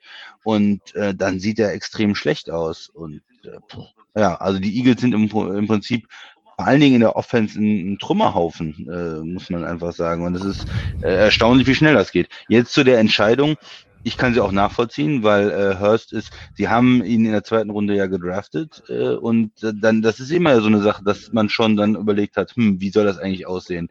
Und die Überlegung war ja, vielleicht ist er so eine Art Gadget-Player, der auch viel läuft und der mal für ein paar Spielzüge reinkommt. Und äh, die Kommentatoren, ich hatte das Spiel ja live gesehen am Sonntag, Romo, der war auch erstmal, ja, das ist jetzt für ein paar Spielzüge, ist jetzt mal, und dann so, Ja. oh, der bleibt drin. Moment, der ist jetzt für die ganze Ja. Serie drin, er ist für den Rest des Spiels drin. Äh, das ist ein Benching und das hatte man auch erstmal so gar nicht, äh, gar nicht gemerkt. Ich, ich stimme dir zu, es gab auch eine, eine bessere Entwicklung der Offense. Er hat auch ein paar äh, gute Spielzüge gehabt, äh, Hurts, und, und da ist, glaube ich, der Versuch, einfach irgendwas zu machen, weil die Saison ähm, den Bach runtergeht. Auch äh, Peter, ähm, Doug Peterson mal, er merkt, dass er das Team vielleicht verliert. Ähm, ja, und, und äh, mich hat total überrascht, weil äh, du kannst ihn eigentlich nicht äh, entlassen. Es ist ja auch für einen Captain eine Das Riesenkatastrophe. wollte ich Dein- eigentlich gleich dein noch anbringen. Ne? Du hast einen Vertrag bis Quarterback, 24 äh, Das oder ganze so Geld, viel, so viel garantiert, wenn der Carson Wentz 21 nicht im Roster ist, kostet er Philadelphia 59 Millionen Dollar. Das ist unmöglich äh, bei dem, bei dem Salary Cap nächstes Jahr. Also die können ihn gar nicht entlassen. Können ihn nur traden. Ich, ich habe auch, können ihn eigentlich nur traden ähm, und, und auch ne, die müssen trotzdem eine Menge Ja. Sachen dann Ich weiß auch, auch ähm, um Ja. überhaupt unter den Cap zu kommen. Ja. Also da ist eine Menge äh, Äh, Arbeit das, nötig. Ich wollte geht erstmal er? den, ja, jetzt, ja, ja, ja, ich glaube schon, äh, dass das, das ist, das, nicht, dass es safe ist, ich glaube, das ist eine heiße, das ist eine heiße Spur. Warum? Äh, Brissett ist es nicht, das wissen wir. So. Und Rivers ähm, äh, hat jetzt auch wieder Probleme mit dem Fuß, ähm, äh, er spielt, er spielt solide, er spielt aber nicht, es ist halt genau, das sage ich ja, glaube ich, jede Woche, es ist nicht der Philip Rivers, äh, von 2017, 16, 15, den ich eigentlich noch erwartet hätte, dass er vielleicht noch mal mit einer wirklich guten äh, Mannschaft äh, in Indie und einer guten O-Line, dass er noch mal zurückkommt auf dieses äh, Level. Ähm, das, das ist nicht der Fall. Und naja, sagen wir mal so, wenn Indy nicht den Super Bowl gewinnt, kann man sagen, hey, das hat nicht funktioniert, wir machen das kein zweites Jahr mit Rivers. Wenn sie den Super Bowl gewinnen, können sie sagen, hey, super, vielen Dank. Und Rivers kann eigentlich auch sagen, ich gehe nach Hause, weil danach wäre es albern. Also, also für den unwahrscheinlichen Fall, dass die Colts Super Bowl Champion werden, kann Rivers eigentlich nur aufhören. So, und das ist für die Colts, die Colts sind diesbezüglich auf Quarterback in einer der perfekten Situation, ehrlich gesagt sogar, weil sie können äh, dann gucken, wer wird nächstes Jahr Free Agent. Sie können vielleicht überlegen, was ist in Detroit? Gibt es einen Neuanfang mit Stafford? Was ist mit, ähm, mit Wentz? Kriegen wir diesen Vertrag mit dem äh, äh, dann nach unten ged- 2021 irgendwie rein? Super spannend. Ich glaube, die Colts Die- würden die haben noch. Platz, die Also haben noch Platz, Gerade wenn die Rivers äh, dann Ja, die haben aufhört, Platz. dann die haben Ja. Platz. Die Äh, können also das die kriegen es hin, aber die Colts äh, sind quasi, die werden mit jedem Quarterback, der einigermaßen gerade auswerfen kann, in der Offseason in Verbindung gebracht, sage ich euch. Ähm, aber wir Ja. wollen uns jetzt nochmal auf die, auf die Eagles und Carson Wentz äh, hier primär äh, konzentrieren. Ich äh, ähm, gucke immer die ganze Zeit den Max an äh, hier auf meinem Bildschirm. Ähm, wir nehmen ja heute wieder mit Video auf, aber ähm, äh, Max, es tut mir leid, dass, dass wir dich immer hier äh, äh, wir haben dich irgendwie zu oft hier al- als Dritten immer äh, am Start. Äh, Alles- alles zu den, gut. Zu den einzelnen Themen. Äh, Äh, jetzt, Kein Problem. äh, sag, Max, sag, sag mir doch mal deine Einschätzung in Prozent. Die, die hier der Eagles. Resten. Wie viel Prozent Ähm, ist, ist die Schuld von Carson Wentz und wie viel Schuld ist es äh, Head Coach oder Rest des Teams? Ich, also meiner Meinung nach hat das alles angefangen ähm, nach dem Super Bowl. Nick Foles gewinnt das Ding. Du warst damals der Start, ihr habt es kurz gesagt, der ist auf MVP-Niveau gewesen. Du hast eine neue Franchise angefangen mit den Eagles. Das alles super schon erwähnt. Du gehst als, als verletzter Quarterback in den Super Bowl und gewinnst den nicht selber. Nick Foles macht das als, als, als, äh, als Backup. Ähm, Ich glaube, der ist ja in dem, Nick- der ist in dem, ich glaub, der ist in dem Spiel auch MVP geworden, habe ich gehört. Äh, stimmt. Ähm, kommt auch noch dazu. Ähm, dann geht Foles weg, der geht nach Jacksonville, ähm, alles gut. Dann kommst du wieder, du bist immer derjenige gewesen, dass du ja sowieso, das haben wir schon öfters mal erwähnt, dass er ja sehr anfällig ist, er ist verletzungsanfällig, er erholt sich nicht richtig körperlich von diesen ganzen Verletzungen, die er immer hat. Und er kann jetzt mit dieser, ähm, er könnte ja theoretisch das nochmal wiederholen. Das Problem, was wir haben bei den Eagles, ist ja, dass sie entweder sind sie komplett irgendwie verletzungsbedingt, geht das Team nicht voran, dass viele haben Ausfälle, ähm, dann äh, fehlt es an Waffen etc. Und mit Carson Wentz ist es sehr viel Mindset. Ich glaube, das ist einfach, dass er, dass er dieses Thema Philadelphia Eagles vielleicht abgehakt hat und vielleicht Ui, hofft, dass er Punkt. irgendwie auf eine, auf eine, wie, wie vielleicht Indianapolis kommt oder wo er vielleicht neu anfangen kann, weil ich finde ihn auch, er ist ein Megatalent. Ähm, er kann das und ich glaube, er kann auch, vielleicht ist das auch alles Psychologie, dann äh, hast du den Super Bowl nicht gewonnen, du bist in der Franchise nicht zufrieden, du hast Verletzungen, das geht auf die Psyche vielleicht auch. Ähm, mag auch viele Faktoren dann mit dem, mit dem Team, mit dem Head Coaching. Aber auch der allein der Move von Philadelphia zu sagen, okay, ich hole mir einen Quarterback in der zweiten Runde. Ähm, wenn du eigentlich mit jemandem, und wenn du den Monstervertrag auch gibst und was auch immer, das ist auch eine Menge Geld kostet. Und wie gesagt hat, auch mit einem Trade wäre die einzige Variante, da günstig rauszukommen. Ähm, und, und Indy hat ja auch gesagt, das ist, die haben eine Menge Kohle auf das. Sie haben nicht viel gemacht, auch in der letzten Saison nicht. Die haben ihr Geld gespart, die gucken sich das alles ganz genau an. Und ich glaube, das ist einfach, also mich überrascht es nicht hundertprozentig, weil ich einfach sage, okay, ja, mit, mit, ähm, mit Hertz kriegt, der kriegt auch auf den Sack. Der ist nicht der richtige Quarterback vielleicht auch, der hat auch zu kämpfen. Aber ich glaube, das ist für Wentz, dass die Zeit mit, mit den Eagles vorbei ist und er so ein bisschen in der, in der Opferrolle, aber auch nicht so den, vielleicht im Moment nicht mehr diesen Elan hat, zu sagen, okay, ich zeig's doch mal allen, aber vielleicht mit einer neuen Fran Franchise. Und das ist so mein Aspekt, warum mich jetzt auch nicht unbedingt wundert, warum die Eagles so handeln, warum man vielleicht einen zweiten Quarterback sich geholt hat. Das ist alles, man weiß nicht, was in, was in der Franchise passiert, was im Hintergrund schon für Gespräche, ob da Unzufriedenheit herrscht. Und Carson Wentz ist ein sympathischer Kerl und ich wünsche ihm einfach, dass er das irgendwo, dass er vielleicht dieses Kapitel abschließen kann, weil es ist einfach wirklich für einen Footballspieler nichts Schlimmeres, ähm, wenn du das Ding nicht selber holen kannst. Und es war möglich und vielleicht bei einer anderen Franchise. Also das ist so für mich der Aspekt, warum eigentlich auch die Franchise sagt, okay, wir haken jetzt vielleicht ab mit Wentz und er auch mit der Franchise selber. Vielleicht ist wirklich mhm. der Trade dann die Möglichkeit und Indianapolis finde ich geiles, äh, ist ein geiles Angebot für ihn selber als Spieler. Junges Team, ähm, viel, viel besser aufgestellt, meiner Meinung nach als die Eagles und ähm, da könnte man nochmal in Indianapolis vielleicht noch mit ihm sogar ähm, nochmal den, den Traum von einem, von einem Super Bowl vielleicht äh, in Angriff nehmen. Aber für mich ist das ganz klar Mindset und es hat viel, viel auch mit ihm selber zu tun, mhm. warum das alles nicht so funktioniert.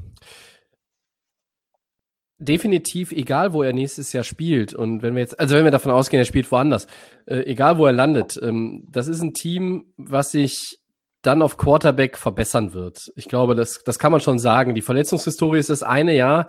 Ähm, aber wenn du natürlich dann auch irgendwo eine Situation vorfindest mit einer, mit einer O-Line, die stabiler ist, mit, wenn du auch wieder dann mehr Talent hast um dich herum, ähm, dann, dann kann dein Leben als Quarterback ähm, auch viel, viel einfacher sein und, und das kann relativ schnell dann einfacher sein. Und ähm, es ist ihm ja zu gönnen. Ähm, andererseits stelle ich mal die Frage in den Raum noch an den Christian. Christian, wenn da so ein fetter Vertrag ist und jetzt irgendeiner gewillt ist, für Carsten Wentz zu traden, ich muss ja dann diesen Vertrag mir unters Dach ziehen. Was gibst du denn für einen Pick ich kann ja jetzt nicht, kann jetzt nicht sagen, hey, der Carsten Wentz, selbst wenn wir, wenn die Kohls oder der, weiß der Kuckuck wäre, sagen, hey, wir restrukturieren nochmal oder verlängern sogar vielleicht nochmal um zwei Jahre und schieben nochmal Geld nach hinten oder was auch immer, weil das muss ja eh nächstes Jahr bei vielen äh, teuren Spielern gemacht werden. Ähm, ist zumindest meine Erwartung. Ähm, aber du kannst ja nicht erwarten als Eagles, dass du da jetzt einen Nummer, Nummer 1 Pick, äh, First, First Round Pick bekommst, zusätzlich zu dem fetten Vertrag oder geht das? Nee, überhaupt nicht. Also die, ähm, die, die Frage ist ja, was machen die Eagles? Also wenn er jetzt nicht mehr der Quarterback ist äh, bei den Eagles und äh, Hurst spielt einigermaßen okay, dann gibt es ja verschiedene Möglichkeiten. Man kann ihn auf der Bank sitzen lassen und sagen, okay, ich habe jetzt einen Zweitrunden Rookie, der äh, spielt und äh, insgesamt für den Quarterback ist mein ähm, das Geld, was ich ausgebe, ja dasselbe. Also wenn ich Wentz äh, gut spielen würde und Hurst sitzt auf der Bank oder Hurst spielt gut und Wentz sitzt auf der Bank, ne? kann man ja auch so argumentieren und sagen, okay, ich lasse den zwei Jahre auf der Bank sitzen.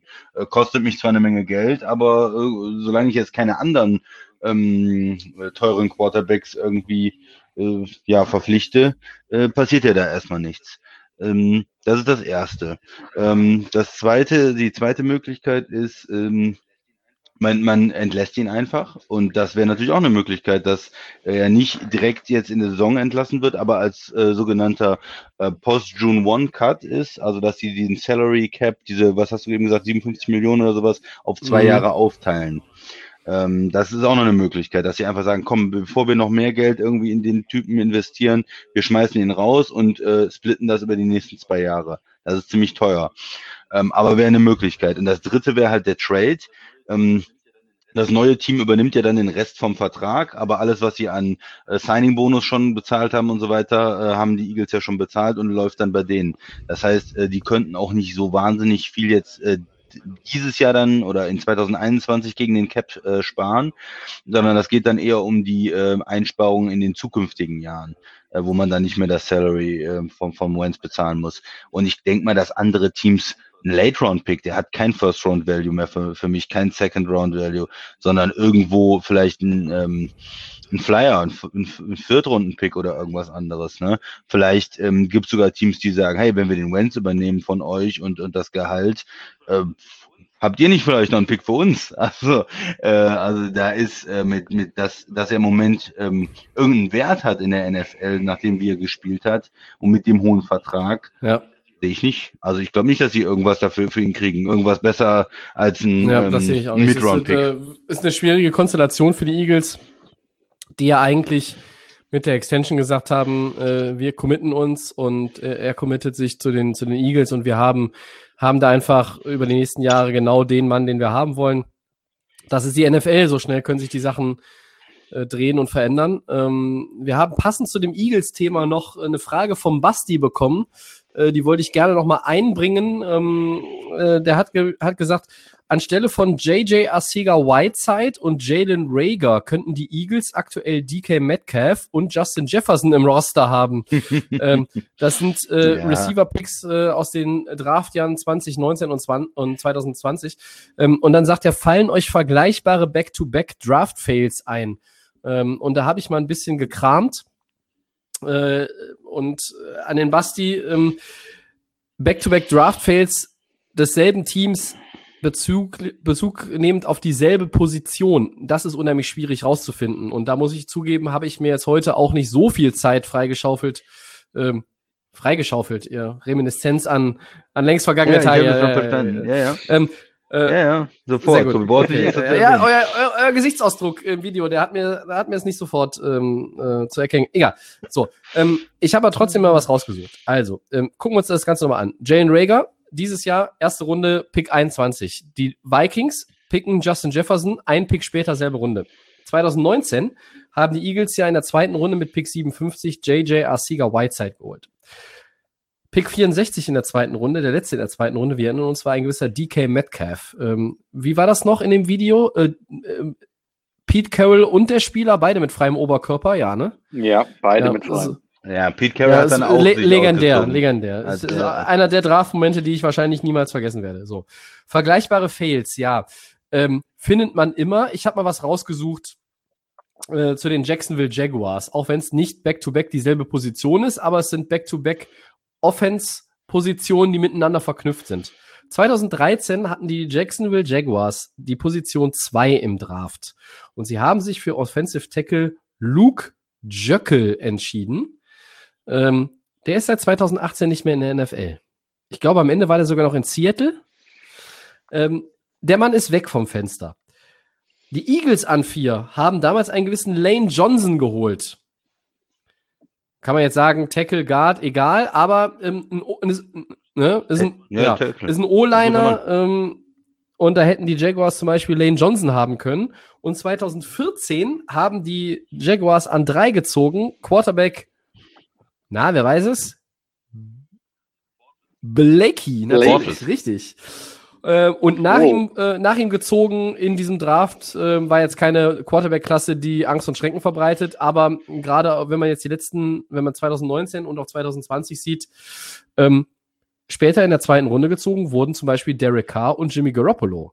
Das ist gegenüber Blake Bortles, Hm. ähm, also Derek Carr ist dieses Jahr ein Monster-Update und Jimmy Garoppolo, der dieses Jahr ja leider viel verletzt ist, äh, war letztes Jahr ein Monster-Update gegenüber Blake Bortles.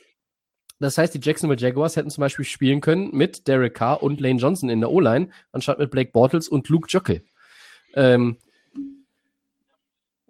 ja, Ja, wenn der Basti äh, möchte, dass wir nochmal äh, back-to-back mit derselben Position äh, uns was äh, überlegen, dann soll er uns bitte nochmal schreiben, äh, dann kriegt er das auch noch. Das bauen wir nächste Woche gerne sonst nochmal ein und dann nimmt sich einer von uns dreien die Zeit und kramt das nochmal raus. Aber back Draft-Fails Ich will findest du nochmal immer. was ne? äh, da. Ja. Ja, ich, ich möchte mal da auf was hinweisen. Das ist natürlich in der NFL, äh, der Draft ist eine Glückslotterie. Das muss man immer sagen. Also auch, man guckt sich die Spieler vorher an, die Quarterbacks und alles, und da wird ja eine Menge Zeit und Geld investiert. Aber welche Spieler am Ende die nächste Entwicklung machen, den nächsten Sprung, unheimlich schwer vorauszusagen. Und Ja. ähm, ja, die, die meisten Picks zünden nicht, muss man sagen, äh, in, in der Liga. Und deshalb ist es auch ähm, einfach zu sagen, äh, das machen ja alle Fans dann immer, oh, wir halten jetzt auch den. Äh, Das weißt du ja den, nicht. äh, das weißt du nicht. Ja. Ich habe ein super, dafür habe ich auch ein super Also Beispiel. auch- ne? auch Die bei den- Chi- Chicago Bears haben damals äh, in der ersten Runde an Position 7 Kevin White gezogen als Wide Receiver. Das war ein Receiver, ja. absoluter Bust. Absoluter Bust. Äh, Mhm. in demselben Draft, viel, viel später, die Seattle Seahawks haben einen äh, jungen Mann äh, ausgewählt, der hört auf den Namen Tyler Lockett. Wenn, wenn Mhm. natürlich die, Ja, viel, viel äh, du damals geahnt hättest, wie sich diese Leute entwickeln, physisch, äh, einfach auch von der Spielintelligenz her, dann hätten die Chicago Bears auch Tyler Lockett heute haben können. Aber das weißt du nicht. Und das ist genau das, was der Christian sagt. Ne? Ähm, Äh, du, Ja. du arbeitest mit dem Tape, mit den Informationen, die du hast und nicht immer sind die Jungs, im, im, die im, College geil waren, hinterher dann auch äh, auf dem Pro-Level richtig gut. Johnny Menzel ist halt einfach so ein Beispiel. Der war im College, wir ich, ich sag das jetzt einfach mal äh, mit meinem christlichen Familienhintergrund, der war ein Gott im College. Der war ein Gott, ja. Und in der NFL war der scheiße. Rakete. Der konnte gar nichts, ja. Ja. Und so ist das nun mal einfach. Und, und selbst jemand, der in der NFL eine gute Karriere hatte wie Reggie Bush, der hat nie an das angeknüpft, der Running Back, was der bei USC im College ähm, hatte. Der war, der war der Nummer 1 Pick in 1000 von 1000 Mock Drafts. Und am Ende war er gar nicht der Nummer 1 Pick, weil die Texans damals Mary Williams gedraftet haben. Und, und Reggie Bush war ein, war ein guter Running Back. Aber er war in der NFL nie der Running Back vergleichbar mit dem äh, Running Back, der, der, der im College war. Und ähm, das ist Ja. ungeheuer schwierig. Äh, und wenn du einen First-Round-Pick für einen Spieler nimmst und du hast 10, 12 Jahre etwas von dem auf hohem Niveau, dann ist das eine absolute Seltenheit. Ja, und ich würd, es, wird dann, es wird dann gesagt, ja, man hätte ja auch, äh, auch bei den Packers oder so, man hätte ja Metcalf treffen können. Ja, hätte man machen können. Den haben aber äh, 20 Teams Der ist an allen äh, vorbeigelaufen. Oder, Ja, oder? äh, ne, an allen vorbeigelaufen. An allen, man, man ja. hätte auch einen noch schlechteren Spieler oder andere schlechte Spieler ähm, äh, draften können. Also es ist, äh, man darf da nicht nur gucken, äh, die fünf Spieler in der ersten Runde, die man hätte haben können, ja. Ähm, aber es macht nicht, nicht so wirklich viel Sinn, weil es immer auch die, die, die Fehler gibt und es einfach eine, eine Lotterie ist. Ich finde immer interessanter die Picks, wo man schon wusste, eigentlich, als die gekommen sind, schon gedacht hat, das macht überhaupt keinen Sinn, entweder von der Position, vom Value oder von dem Spieler und die dann am Ende auch schlecht sind. Da kann man der Organisation natürlich irgendwo ein bisschen vorwerfen, das hat von vornherein keinen Sinn gemacht. Ähm, aber sonst ist es zum Teil ja, wirklich richtig. schwierig. Ja, aber wir freuen uns über solche Fragen vom Basti und wir freuen uns, wenn wir noch mehr davon bekommen. Ähm, Ja. Gerne auch von, von anderen Leuten noch, ähm, wenn ihr irgendwie mal sowas wissen möchtet. Und ähm, ja, wie gesagt, wir gehen gerne mit der Lupe mal ins Archiv und schauen nach. Und äh, ja, wir haben sehr, sehr viel Podcast jetzt schon aufgenommen. Und deshalb geben wir mal ganz viel Gas für eine schnelle Runde Over-Under. Und da habe ich wieder einen eu- eurer Lieblinge, Jungs. Bears Quarterback Mitch Trubisky wird gegen die Texans mehr oder weniger als 0,5 Turnover produzieren. Over-Under. Max. Ich sag over. Also Mitchell Trubisky. Ja, also die Texans, die machen jetzt seit dem ähm, GM und dem Head Coach entlassen, haben einen ganz guten Job. Ja. Und ich glaube, dass Trubisky 0,5 Turnover haben wir jetzt als Limit gesetzt. Ich denke mal, das wird er schon so einem schönen Pick, so 1-2, das ist Trubisky-Style. da, da, da können wir uns, da, können wir uns Ja, also ich- verlassen am Wochenende. Ich freue mich drauf. Christian. Ja, To- To- Tobi, was- 0,5, bitte. Ich dachte, das wäre vielleicht ein Fehler äh, gewesen hier. Also äh, bei, bei zweieinhalb hätte ich noch Over Ja, gesagt. er, Also, er hatte, äh, er hatte ja, er hatte ja nur eine- den eine einen Bank, jetzt gegen Mann. Detroit, aber der war natürlich, der war teuer, der war sehr, sehr teuer. Kostspielig. Der hat das Spiel gekostet. ja, Ein Sieg gekostet. JJ Watt äh, holt doch schon, holt doch schon zwei äh, Sack, Fumble. Mit dem kleinen Finger, ja, unter den. Over, ja, ich schließe mich Over. bei Over an. Over. Also Trubisky 2020, fünf Spiele, nur einmal gegen Turnover, nur einmal ohne Turnover und zwar gegen Detroit in Woche 1. Äh, und äh, dieser, dieser Fumble da, äh, später Fumble gegen Chicago hat Detroit den Sieg, äh, äh, gegen Detroit hat äh, Chicago den Sieg gekostet. Das war wieder so ein Ding, wo ich dachte, Alter Schwede, das kann nicht wahr sein. Chicago hat das Ding im Sack und, und dann ja, ja, ja, das ist auch ein bisschen Matthew Stafford, der, der Matthew Stafford, der, der weigert sich ja auch bei 24 Rückstand, sechs Minuten vor Schluss irgendwie das Spiel aufzugeben. Der versucht immer alles. Äh, das ist vielleicht die beste Eigenschaft, die dieser Quarterback hat bei den Lions. Äh, aber was Chicago dann, bis dahin haben die ja eigentlich ein, ein, für ihre Verhältnisse auch offensiv endlich mal wieder solides Spiel gemacht, ne? Ähm, und dieses, das ist ja dieses, die Amis können das ja auch, äh, das ist ein bisschen blutrünstig, aber der Begriff passt ja gut. Stop the bleeding. Ähm, und die waren 5-1 und haben alles verloren und habe ich gedacht, ja, jetzt stoppen sie diese, äh, in Anführungszeichen, Blutung und haben jetzt endlich mal wieder einen Sieg. Und dann, na nein, kommt dieser Trubisky und belehrt uns eines Besseren oder, naja, sagen wir anders, äh, erfüllt die Erwartungen, die man an ihn hat. Oh je. Ar armer, armer Adam Rank. Armer Adam Rank. Ich, ich mache mal weiter. Packers Quarterback Aaron Rodgers wirft im Auswärtsspiel gegen die Lions mehr oder weniger als zweieinhalb Touchdown-Pässe. Also eher weniger, Max? Zwei oder mehr? Mindestens Ah, drei. der Mann ist auf MVP-Kurs.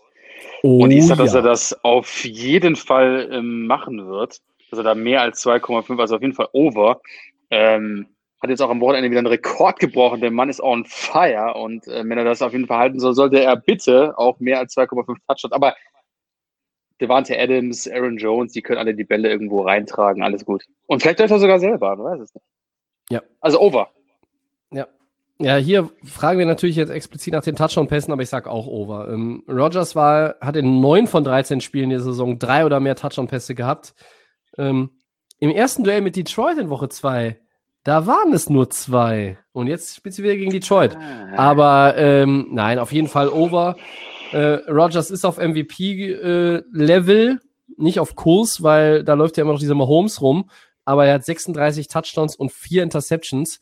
Ähm, sollte Patrick Mahomes irgendwann von einem Grizzlybär überfallen werden, irgendwo auf offener Straße, dann glaube ich, dass Rogers der er MVP, MVP, ist, ja. weil dann gibt es keinen anderen mehr. Ähm, Wilson, der ist aus der Nummer raus.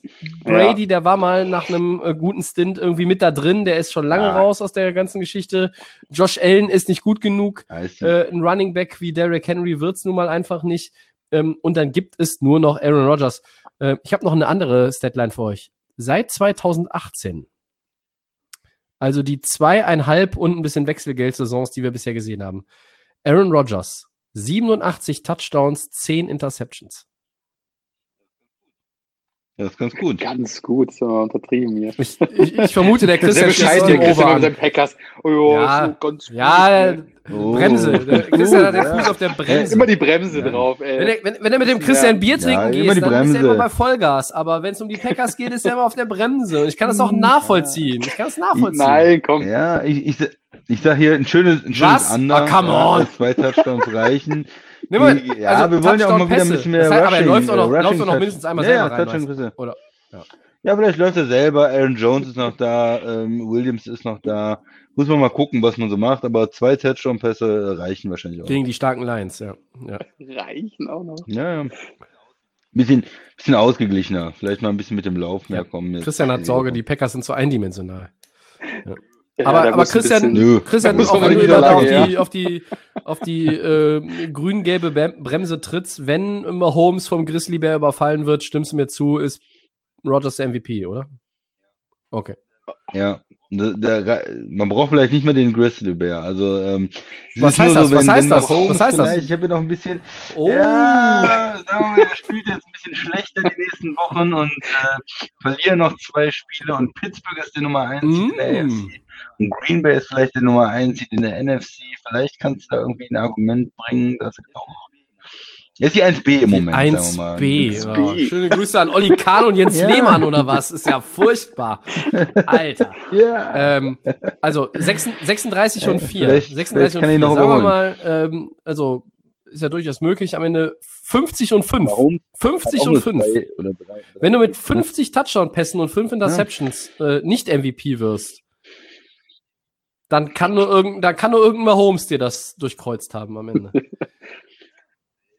Ja, der ist einfach, äh, er hat auch extrem gute Stats. Also die, die sind gar relativ ähnlich. Er hat 31 und 2 Mahomes. Das ist einfach Das nochmal. sind aber schon 5 Touchdowns Ja. weniger. Ja, aber auch weniger Picks. Ne? Zwei. Ja, ich bin, also, Ja. äh, ich wünsche mir tatsächlich am Ende, dass beide gleich viele Touchdowns und gleich viele Interceptions haben. Und dann bin ich gespannt, wer es dann wird. Ja, das bin ich aber dann auch. Aber sind wir drei uns einig, dass das MVP-Race nur noch zwischen diesen beiden läuft? Ja, Two-Man-Race. Okay. ja. Gut. Dann ist Over-Under ziemlich over. Segment 4, Woche 14. Da sind sie, die 8-4 Dolphins, Max. Sie spielen gegen die 11-1 Chiefs. Meine Frage an euch: Was traut ihr denn Tua gegen den Champion zu und wird Kansas nach dem offensiv nicht immer unbedingt effektiven Auftritt gegen die Broncos, da haben sie ja 22-16 gewonnen, mehr als 22 Punkte gegen die durchaus gute Dolphins-Defense fabrizieren können? Max, deine Bühne. Äh. Also ich bin ehrlich, also wir hatten jetzt einen ganz guten Schedule, da war eins dabei, aber ich glaube, gegen die Chiefs wird es für die Dolphins oder auch für Tour schwer. Also. Ähm, aber so geil ist auch die Chiefs Defense gar nicht.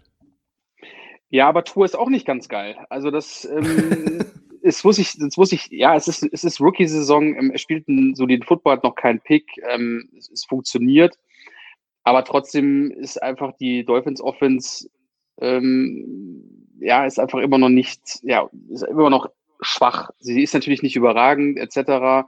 Ähm, Tour kommt so langsam rein, das sieht auch alles ganz in Ordnung aus, aber jetzt kommt natürlich auch der Super Bowl-Champ. Ähm, ja, es, du kannst vielleicht ein bisschen Druck aufbauen, aber ich glaube, dass die Dolphins einfach noch nicht jetzt in dem, in, auf dem, auf dem, die sind gar nicht auf dem Level von den Chiefs, das ist ja gar keine Frage. Ähm, ich denke, dass dann eher auf der anderen Seite vielleicht die Dolphins Defense vielleicht irgendwie vieles vielleicht retten kann, vieles vielleicht ähm, anders machen kann. Aber bei der Offense bin ich mir mit Tour noch sehr, sehr unsicher, ob man da jetzt wirklich großen Druck, auch wenn die Jeans, äh, die Chiefs, äh, die Jeans, genau, die Chiefs äh, Offense ähm, relativ äh, angreifbar ist. Trotzdem bin ich aber auch echt mega gespannt zu sagen, okay, wie kommt diese gewaltige Power von Kansas City auf die wirklich gute Defense, die Dolphins im Moment auch sind. Hat Miami ähm, nicht jedes Spiel irgendwie mindestens ein Takeaway? Ja, ne? Ja, Steven Howard mit den meisten Picks jetzt auch. Ähm, ja. Das heißt, ähm, ja, aber ich weiß gar nicht, wird er wahrscheinlich gegen Tyreek Hill dann am Wochenende auch spielen. Das wird, wird ein heißes Battle. Ich bin gespannt, wie Howard den auch jedenfalls stoppen will, weil wenn er einmal durch ist, ist er durch. Und ich glaube, Howard ist jetzt auch nicht, er ist schnell, aber auch nicht der schnellste. Also, wenn die Dolphins irgendwas machen können, ist es nicht die Offense, ist es vielleicht durch die Defense, Mahomes wieder vielleicht ein bisschen unter Druck setzen, gerade mit der D-Line, mit den Corners. Ähm, trotzdem äh, muss man da einfach ganz klar sagen, das ist ein harter Gegner und die Chiefs sind unberechenbar und äh, diese, diese gewaltige Power, die wird am Wochenende da auch auftreten. Also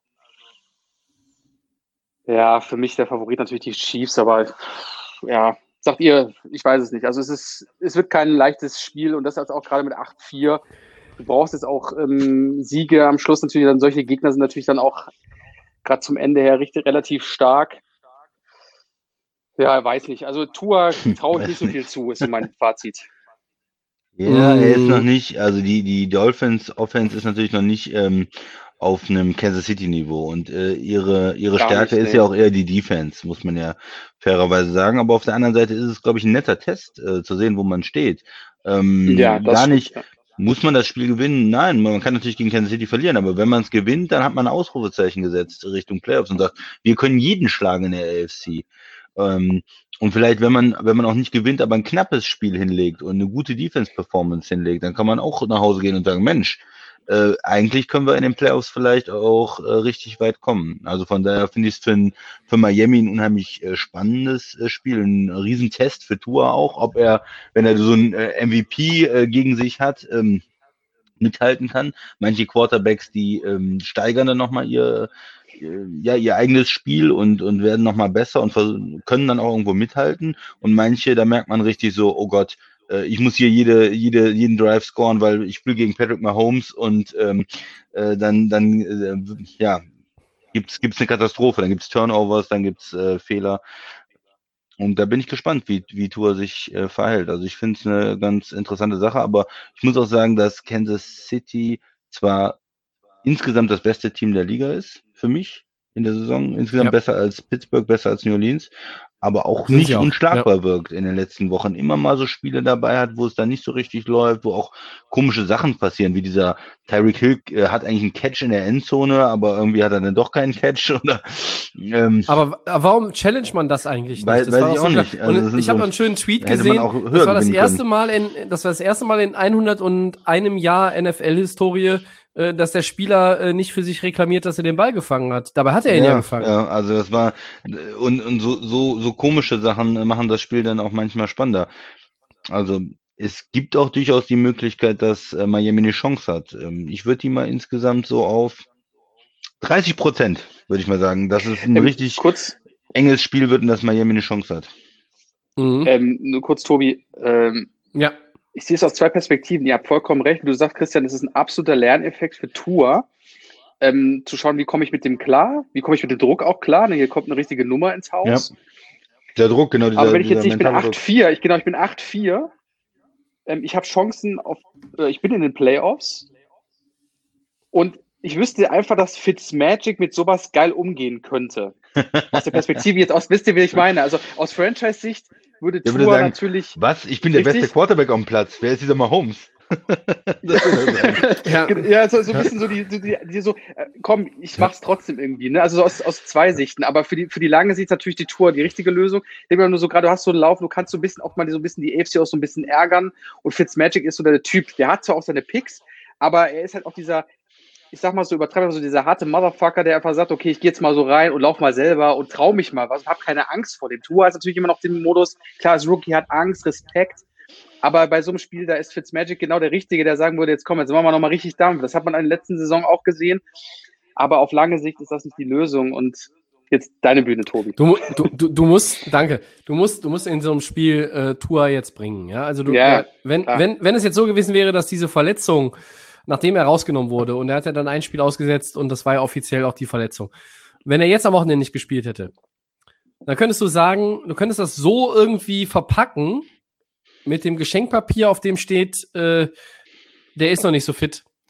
Aber jetzt hat er ja gespielt. Er hat gespielt in diesem Spiel gegen die in Ordnung, Bengals, wo ja. sich die, wo sich die Dolphins, obwohl Tour, er hatte keinen Turnover, er hatte 296 Passyards, aber sie haben sich da irgendwie einen abgequält. Kein ich fand Spiel. es wirklich schwierig ja. und Cincinnati habe ich gedacht, die sind nach Burrows äh, Season-Ending Injury, die sind gebrochen. Aber nein, die sind irgendwie nicht gebrochen. Die spielen, die spielen immer noch hart. Das ist auch, das ist auch ein Verdienst des Coaches. Ähm, äh, da muss man einfach auch, wie heißt er nochmal? Zach Jones heißt er doch, oder? oder? Nee, doch. Zach- Wie heißt denn der Coach? Doch, irgendwas mit Zack. Ja. Ich guck gerade nach. Wie heißt denn der Coach von, von, von, von Cincinnati? Äh, Taylor? Zach Zach Taylor. Taylor, Zach Zach Taylor heißt er. Ja, jetzt habe ich es doch. Mein Gott, Jones. Zay, Zay Jones gibt es einen Receiver. Äh, Zach Jones. Ähm, Taylor. Zach Taylor. Taylor, so. bitte. Zach Taylor, jetzt haben wir es. Jetzt haben wir es. Ah. Ähm, also, auch da muss man mal ein bisschen Props für geben, aber wir sind jetzt gerade bei diesem Spiel Miami gegen Kansas. Ich, ich bin. Es ist, ein, es ist ein Test, den du machen musst. Ähm, und die Dolphins haben ja nun mal auch mit 17,7 Punkten, die sie zulassen, im Schnitt die zweitbeste Scoring-Defense der NFL. Die können Kansas City, glaube ich, das Spiel, ähm, das Spiel schwer machen, das Leben schwer machen. Der Christian hat es eben auch gesagt, die sind jetzt nicht mehr so unantastbar wirkend. Ähm, das sehe ich absolut Niederlage auch so. Haben, aber Ja, aber das ist, ich finde, das ist das Coole an dieser ganzen Saison, ne? Weil die, ähm, weil halt keiner irgendwie ver- unverwundbar auftritt. Und ähm, äh, das heißt halt auch in den Playoffs ist alles Mögliche äh, drin. Sagen wir mal, sagen wir mal, nur Spinnerei als Beispiel. Pittsburgh hält tatsächlich irgendwie die Nummer 1 Seed. Und Kansas City hat nicht das First Round bei. Und die spielen als zwei gegen die sieben. Und die sieben sind am Ende die Colts. na, heftigen Defense. Möglich, möglich, dass, dass Kansas City da baden geht. Ähm, es, ist, es ist wahnsinnig viel drin und äh, für mich sind die Chiefs trotzdem immer noch das einzige Team, was so ein bisschen sich von allen anderen abhebt. Ähm, sie sind natürlich auch der Favorit. Ich glaube auch, dass sie mehr als die 22 Punkte, äh, die sie gegen Denver hatten, gegen Miami machen können. Und dann wird es für Miami einfach schwierig, weil äh, vom Scoring her kommen sie ja dann im, im Zweifel Ja, nicht die mit. müssen das Low Scoring halten, möglichst. Ne? Ja, richtig. Ja. Und, und so, solange es eng ist und mit Low Scoring hat Miami dann, dann Shot. Ähm, die 30 Prozent vom Christian gefallen mir, da hänge ich mich mit drauf. Ähm, und solange Andrew Van Ginkel unterwegs ist bei Miami, das ist ja, Ein geiler das ist Typ, ja der neue, der neu, der ist ja quasi der, der Außenseiter-Tipp für Defensive Player und Special Teamer of the Year. Der, der Mann verfolgt mich in meinen Träumen ja mittlerweile schon seit diesem Rams-Spiel vor einigen Wochen. Ähm, grausam, grausam gut, muss man aber auch einfach zugeben. Äh, ja, Tobi, würdest du den First Round Kansas- Pick der Rams für ihn geben? Sofort. Äh, ja klar, wenn wir in vier Jahren wieder einen haben. Ja.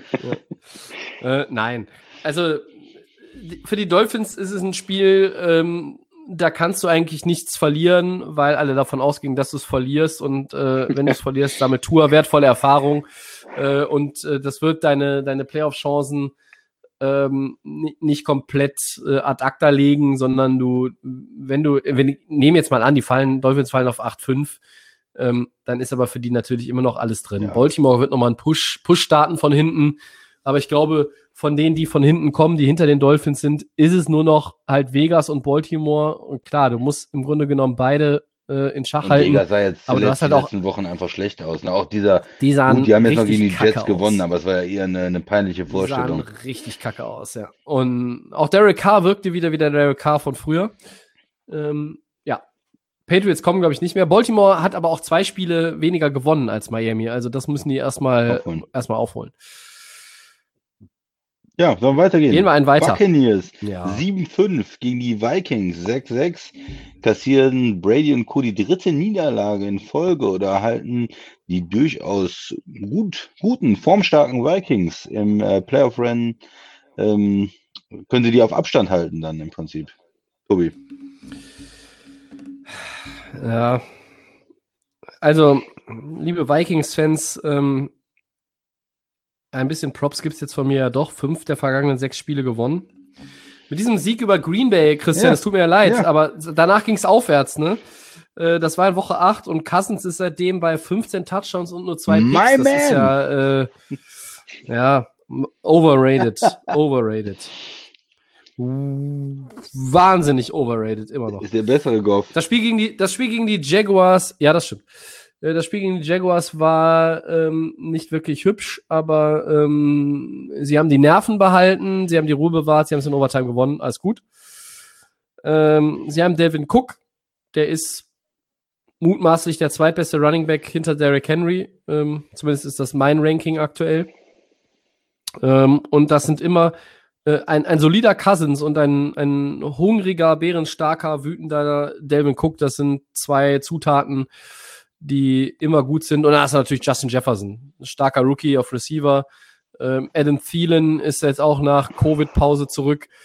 Ähm, O-Line bei den Vikings hm, haut mich nicht immer vom Hocker. Defense haut mich null vom Hocker. Ähm, ich traue denen zu, dass sie gegen Tampa Bay gewinnen. Aber Brady kommt aus einer Bye-Week. Das ist traditionell ein Ding, was Immer die für die Gegner immer immer relativ schlecht ist. Ja, ja, weil er, ja, weil Brady trifft es ja wirklich zu. Der hat eine sehr, sehr gute Quote. Ich habe sie nicht rausgesucht, aber ähm, letztes Jahr hatte ich ihn mal parat, habe ich keine Lust zu gehabt, die mir rauszusuchen. Ähm, Arians und Brady zusammen mit, mit, mit OC, Byron Leftwich, die werden sich schon was überlegt haben. Die wissen, die Vikings sind ja angreifbar. Und dass Tampa Bay drei Niederlagen in Folge kassiert. Und dann die dritte auch noch nach einer Beiweg. Ich kann es mir nicht vorstellen.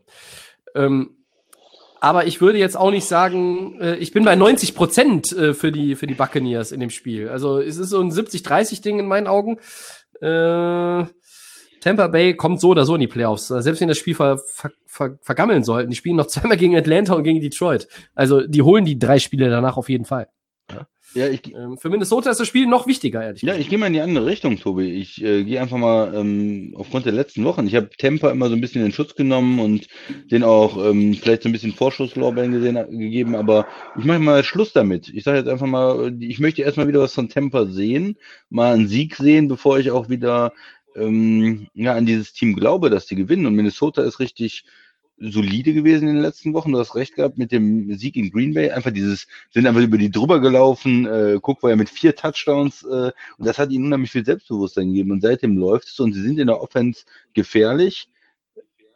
Und Tampa hat abgebaut in den letzten Wochen. Vielleicht ist ja in der Bye Week was passiert. Vielleicht ähm, reißen sie jetzt das Ruder rum. Aber ich, wenn ich mir einfach angucke, wie haben die Mannschaften die letzten vier Wochen gespielt, da sage ich, Minnesota ist besser. Und ich sag mal 60-40 Minnesota bei dem Spiel. Ui, okay. Ich äh, bin Und aber so ein bisschen auf der Seite von Christian, weil ich Ah. ähm, finde, du hast gerade diesen Drive von den, den Vikings. Das läuft alles gerade auch so eher so, dass sie auch am Anfang so ein bisschen noch so machen, noch ein bisschen langsam und dann kommen sie relativ stark. Auch dieser Jefferson, der ist ja wirklich Gold wert da gerade in Minnesota, was der an Catches auch äh, über 1000 Yards ist, glaube ich, auch am Wochenende. Ähm, Ha, hab gehört, der könnte jetzt auch in Philly spielen. Ja. ähm, und ähm, ja, Tobi, dieses Argument hast du eigentlich schon recht. Es ist Spy Week, es ist Tom Brady, er kommt da meistens immer zurück, aber selbst wenn es nicht Spy Week wäre, ich glaube, es ist einfach Tom Brady so der Ehrgeiz, so nach drei, da, da, da kennen wir ihn eigentlich auch schon zu gut, dass er einfach auch diese, diese, ähm, diesen Ehrgeiz hat. Aber, Aber tausend Jahre alt. Christian hat, genau, genau, das ist, das ist genau das, der Punkt. Der ist einfach, das ist einfach alles, es ist einfach alles anders bei ihm, ne? Es ist alles, es ist nicht mehr New England, ne? Es ist alles neu und so. Und ich könnte mir halt vorstellen, dass er da halt dann auch jetzt auch am Wochenende vielleicht dann durch diese Vikings, die gerade so einen Push haben, dann äh, ein bisschen äh, ja wieder in die Röhre guckt. Ich weiß es nicht. Man kann es ihm eigentlich nicht zutrauen, aber ich würde da auch so sagen 60, 40, dass es für die Buccaneers kein sicheres Game wird und es ist halt auch richtig schwierig für die für die Buccaneers. Und obwohl die alles haben, was man eigentlich gerne hätte, was in Philly überhaupt fehlt, haben wir die Buccaneers, aber es geht trotzdem nicht. Ähm, und ja, das wird schwierig. Ja, für die Vikings Buccaneers, es, es läuft langsam die Zeit ab, in Form zu kommen. Ne? Sind in den letzten Wochen nicht in Form und jetzt, jetzt ist nochmal Ja. die Chance nach der Bye Week wirklich mit einem überzeugenden Sieg gegen Minnesota zu zeigen, wir sind in Form und wir können so ein möchtegern Playoff-Team, Wildcard-Team wie, wie die Vikings äh, klar schlagen. Ja, aber wenn sie das nicht tun, wenn sie das verlieren, äh, auch wenn sie da die letzten drei Spiele, du hast gesagt, Tobi, easy Schedule und gewinnen, aber dann, Ja, ja. Wo, wo hat man dann einen riesen Respekt vor Tampa ne, in den letzten Wochen? Das fehlt dann. Ich weiß nicht, wenn, wenn, wenn die alles, wenn die alles vier, alle vier Spiele gewinnen, gehen die mit 11-5 in die Playoffs, Christian. Ja, die werden die dann- nicht gewinnen, aber die könnten damit, damit die 5 oder die 6 Ja. sein im Seeding, ja. Äh, Und ich glaube, dann gehen die, gehen die einfach hot rein Ja. mit Selbstbewusstsein. Ähm, auch wenn das jetzt keine Quality Wins äh, in meinen Augen sind. Ähm, ich ich greife das aber von euch nochmal auf. Ihr, ihr habt ja, ihr habt ja nicht Unrecht. Äh, ich sag mal so, wenn Tom Brady gegen Kirk Cousins verliert, Ist ein guter Quarterback. Alles vorbei. Alles vorbei. dann lege ich mich nächste Woche in Episode 156 fest, dass es kein, auch dieses Jahr kein Heimvorteil im Super Bowl Hm, geben Tampa wird, sprich. Super Bowl ohne Tampa Bay. Endgültig, äh, selbst wenn die in die Playoffs kommen, sage ich, das reicht nicht. Und dann ist die Brady-Nummer auch eigentlich durch. Ja. Und dann kann der eigentlich, kann er eigentlich auch nochmal in Indianapolis gehandelt er, werden. fürs oder sag doch direkt, dann kann er retiren oder was, wenn er, wenn er jetzt nicht das Spiel gewinnt, ja? Ich, ich trau, ich trau mich nicht. Ich ich habe auch so ein bisschen die Hoffnung, dass er noch bis 52 weiterspielt, weil wir ja gesagt haben, in Folge 500 ist Brady zugeschaltet im Podcast. Wird immer schwerer. Das wird halt schwieriger, Ja, wenn er noch spielt und, ne, äh, und, und, und dann kann man es auch keinen Strick draus drehen, wenn wir es nicht hinkriegen. Ähm, es sind nur noch 345 Ja. Folgen bis dahin. Ähm, äh, ihr habt nicht Unrecht, aber ich trotzdem Du bleibst bei Temper. Brady, das ist, das ist Brady gegen Kirk Cousins. Ja, das ist Gronk und Godwin und Brown und Evans gegen Thielen und Jefferson. Ja, die sind, Okay, die, sind die, aber es ja, ist die 4 sind ja gegen besser 2. in- Früher hat man auf dem Bolzplatz, hat man früher gesagt, 4 gegen Ja, 2 die, ist sind- die unfair. sind ja besser in Form, muss man sagen. Die sind wirklich besser in Form. Ja. Ja, Der hat den besseren Running Back. Ja ist schon eine Maschine, der Typ. Ja gut, aber die Frage, wer hat den besseren Running Back, wenn Minnesota involviert ist, den kann normalerweise, Ja. also wenn wirklich alle Running Backs in der Liga fit sind, können den nur drei Teams äh, beanspruchen und sagen, das haben wir. Das sind vielleicht die Giants mit Barkley, wenn er fit ist. Das sind die Packers. äh, Panthers mit Christian McCaffrey. Ähm, und und es ist, die, sind die Titans mit Derrick Henry. Ja, letztes Jahr wäre es auch Aaron Packers Jones gewesen. Okay, dann sind es vier Teams meinetwegen, ja. Aber äh, Chubb? 27 Teams können das nicht von sich behaupten. Ja, ja. Nein, nein. Ich liebe Nick Chubb, großartig. Der, Delvin Cook ist aber, äh, der ist ähm, eine, eine One-Man-Wrecking-Crew im Gegensatz zu Nick Chubb. Ähm, aber gut, dann sind wir uns da nicht einig. Das freut mich. Äh, mehr Kontroverse. Vielleicht auch beim dritten Punkt oder beim dritten Spiel aus Woche 14. Max, Ja, du ich erstmal mach mal weiter. Ähm, Bills gegen Steelers, Topspiel in der AFC. Was erwartet ihr vom Duell zwischen Buffalo und Pittsburgh? Christian.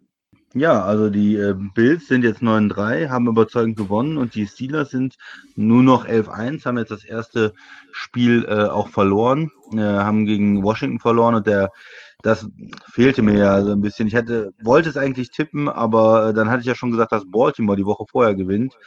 Und äh, Lamar Jackson äh, ist ausgefallen, hat das Spiel nicht gespielt und trotzdem war es relativ knapp. Also man hat gemerkt, dass die äh, Steelers ein bisschen wackeln, haben ein paar knappe Spiele in letzter Zeit äh, gespielt und haben jetzt gegen Washington verloren. Ich finde es gar nicht so schlecht für die Steelers, Tobi. Du sagst es auch immer, äh, wenn so ein Team dieses 16-0 und diesen ganzen Druck weg hat, dann können die sich vielleicht auch ein bisschen besser konzentrieren und haben halt jetzt diese Niederlage, aber können trotzdem ja auch den Number One Seed äh, halten, normalerweise gegen äh, Kansas City, wenn sie jetzt weiter gewinnen äh, bis zum Ende der Saison. Und ja, die Bills ist, das ist der größte Test jetzt nochmal. Es ist ein Playoff-Team, es ist äh, eine Mannschaft, die gut drauf ist, die äh, dieses Jahr ja überraschenderweise von der Offense liegt, von der Passing-Offense. Ich glaube, ähm, Allen hatte auch vier, vier äh, Passing-Touchdowns jetzt im letzten Spiel. Also das ist eine Mannschaft, die äh, ganz anders sich jetzt entwickelt hat als in den vergangenen Saisons, wo sie ja über Running Game, Defense kamen, jetzt über die Passing-Offense und wird aber ein interessanter Test. Die ähm, Steelers mit der sehr guten Defense, sehr guter Pass Rush. Ähm, ja, wer kann sich da durchsetzen? Wer kann da dominieren? Kriegen die Bills ihre Offense aufgezogen? Ähm, kann Josh Allen da vernünftig spielen?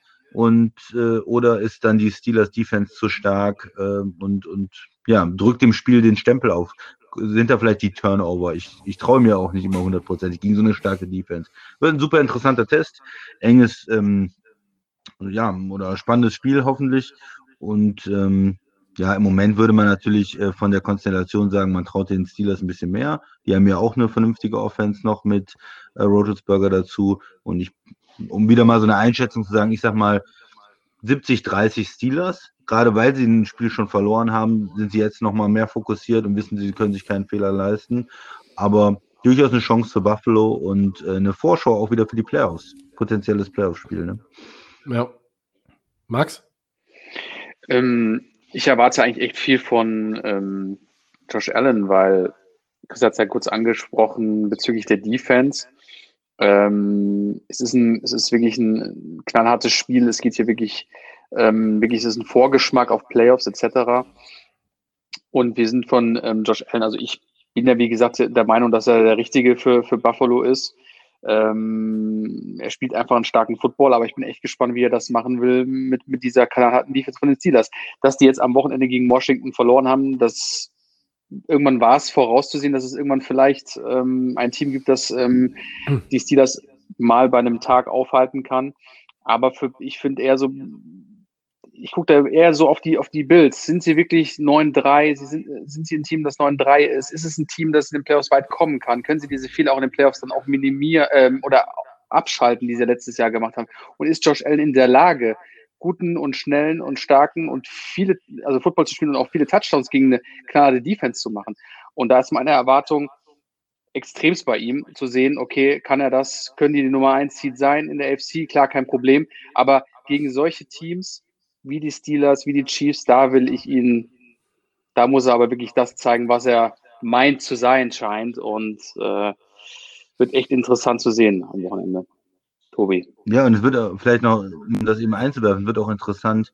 Es sind jetzt beide East-Teams mit Miami und Buffalo, die gegen die besten Teams in der AFC spielen. Und wenn einer natürlich gewinnt, genau. nehmen wir jetzt mal Miami ge gewinnt das Spiel und Buffalo verliert, dann äh, wird es natürlich auch in der Division nochmal äh, extrem spannend und es kann natürlich dann auch passieren für Buffalo, dass sie runterfallen und am Ende nur äh, Number 5 mhm. sind, ne? In der, in der Conference, also der, der fünf, fünfte Platz. Tobi.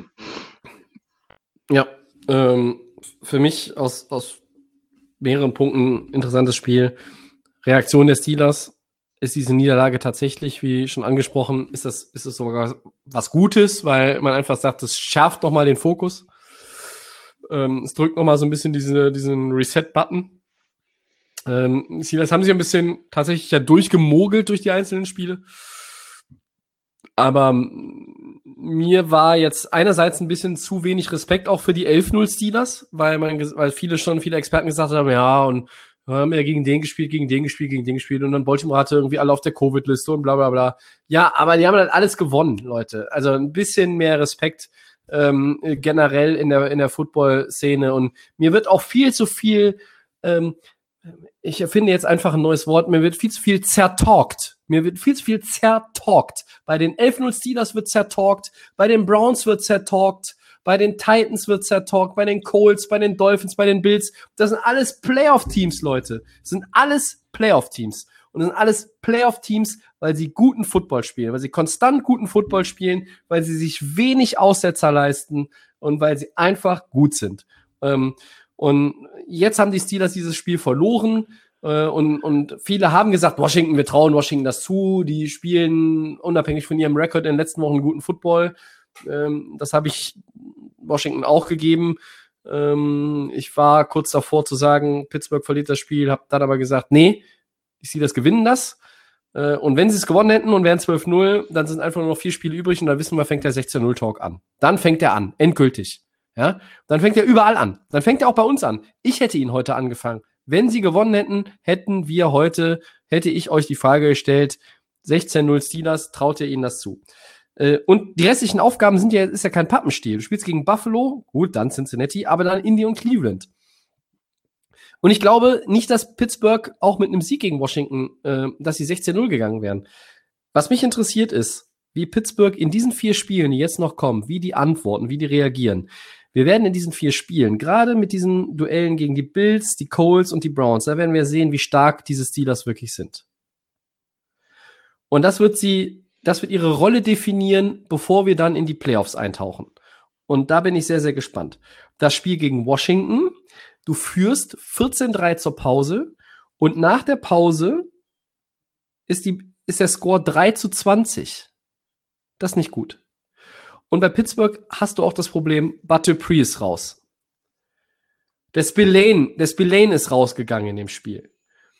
Die haben ein paar Probleme, die haben Ausfälle. Ja? Devin Bush, der ist schon länger raus. Ja. Ich weiß nicht, wie viel diese gute Steelers Defense noch kompensieren kann.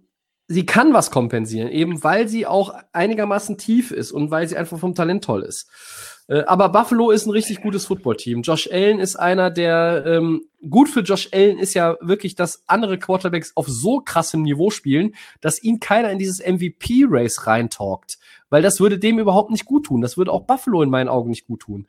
Und Buffalo spielt einfach den Football, äh, der ihnen gefällt, der, der sie stark macht, der sie erfolgreich macht. Sean McDermott ist ein ähm, Kandidat für Coach of the Year, über den aber keiner redet. Alle reden über Tomlin, alle reden über äh, Sean Payton vielleicht, alle, ähm, äh, einige reden ja sogar jetzt über Joe Judge, weil die fünf Spiele in Folge gewonnen haben, die Giants. Was ja Humbug ist, letztlich bei 5-7. Ähm, das ist ein ultra interessantes Spiel. Ähm, und der Christian sagt 70-30 und für mich ist es ein 50-50-Game. Nach den letzten Auftritten der Steelers und den Ausfällen in der Defense ist es für mich ein 50-50-Game. Die Buffalo Bills haben die bessere Offense.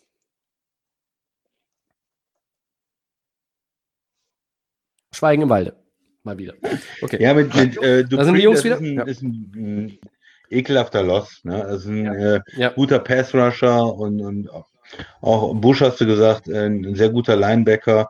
Das ist natürlich, ähm, gerade wenn man so auf so einen Playoff-Run äh, aus ist und wenn man mit Rotosberg mal in den Super Bowl kommen will, sind das ähm, Spieler, die du nicht verlieren willst, die, die dir richtig wehtun. Und ähm, das, das ist immer, ähm, ja, ja, blöd, einfach, wenn, wenn Spieler sich verletzen und die Saison ausfallen. Und wenn es äh, gute Spieler sind, Impact-Spieler sind, dann ist es natürlich für die Fans der Teams besonders blöd. Und das ist ein, ähm, sind Spieler, wo ich persönlich auch denke, das ist äh, wirklich schade, dass wir die, die Saison nicht mehr sehen. Ja. Okay, wenn, wenn ihr es tippen müsstet, wer wäre es? Für den Christian Wenzi Silas? Ja, Max? Für mich auch. Hm, ja, für, ich, für, mich sind es Bills? Hm? eher ja. die Bills aktuell, ja, muss ich ganz ehrlich sagen. Also das Spiel gegen 49ers, die haben da auch immer die richtigen Antworten gefunden. Ähm, San Francisco ist eklig zu spielen momentan. Die haben immer mal, kriegen immer mal ein paar Leute wieder äh, von diversen Listen, äh, also Covid-List, Injured Reserve, was auch immer.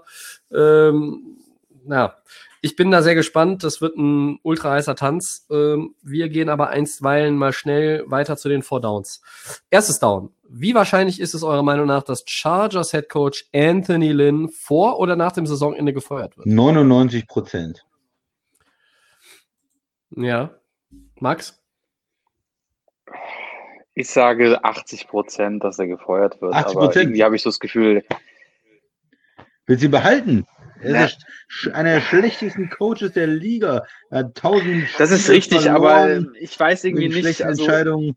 Ich kann, ich kann mir das irgendwie, ja, schlechte Entscheidungen hin oder her, aber du spielst mit Herbert und ich, ich, ich kann mir irgendwie vorstellen, dass er doch noch nächstes Jahr auch läuft. Ich weiß gegen, nicht warum. Gegen die Patriots 600, äh, 460 Punkte, glaube ich, kassiert. Ja, 460 das ist gut, aber verloren. irgendwie, ja. Ich sag ich sag- ich- ich-. Ich habe im Schlechter Gefühl, dass er dann nächstes Jahr noch steht. Der steht da noch. Schlechter Coach. 99 Prozent. Tobi, was hast du?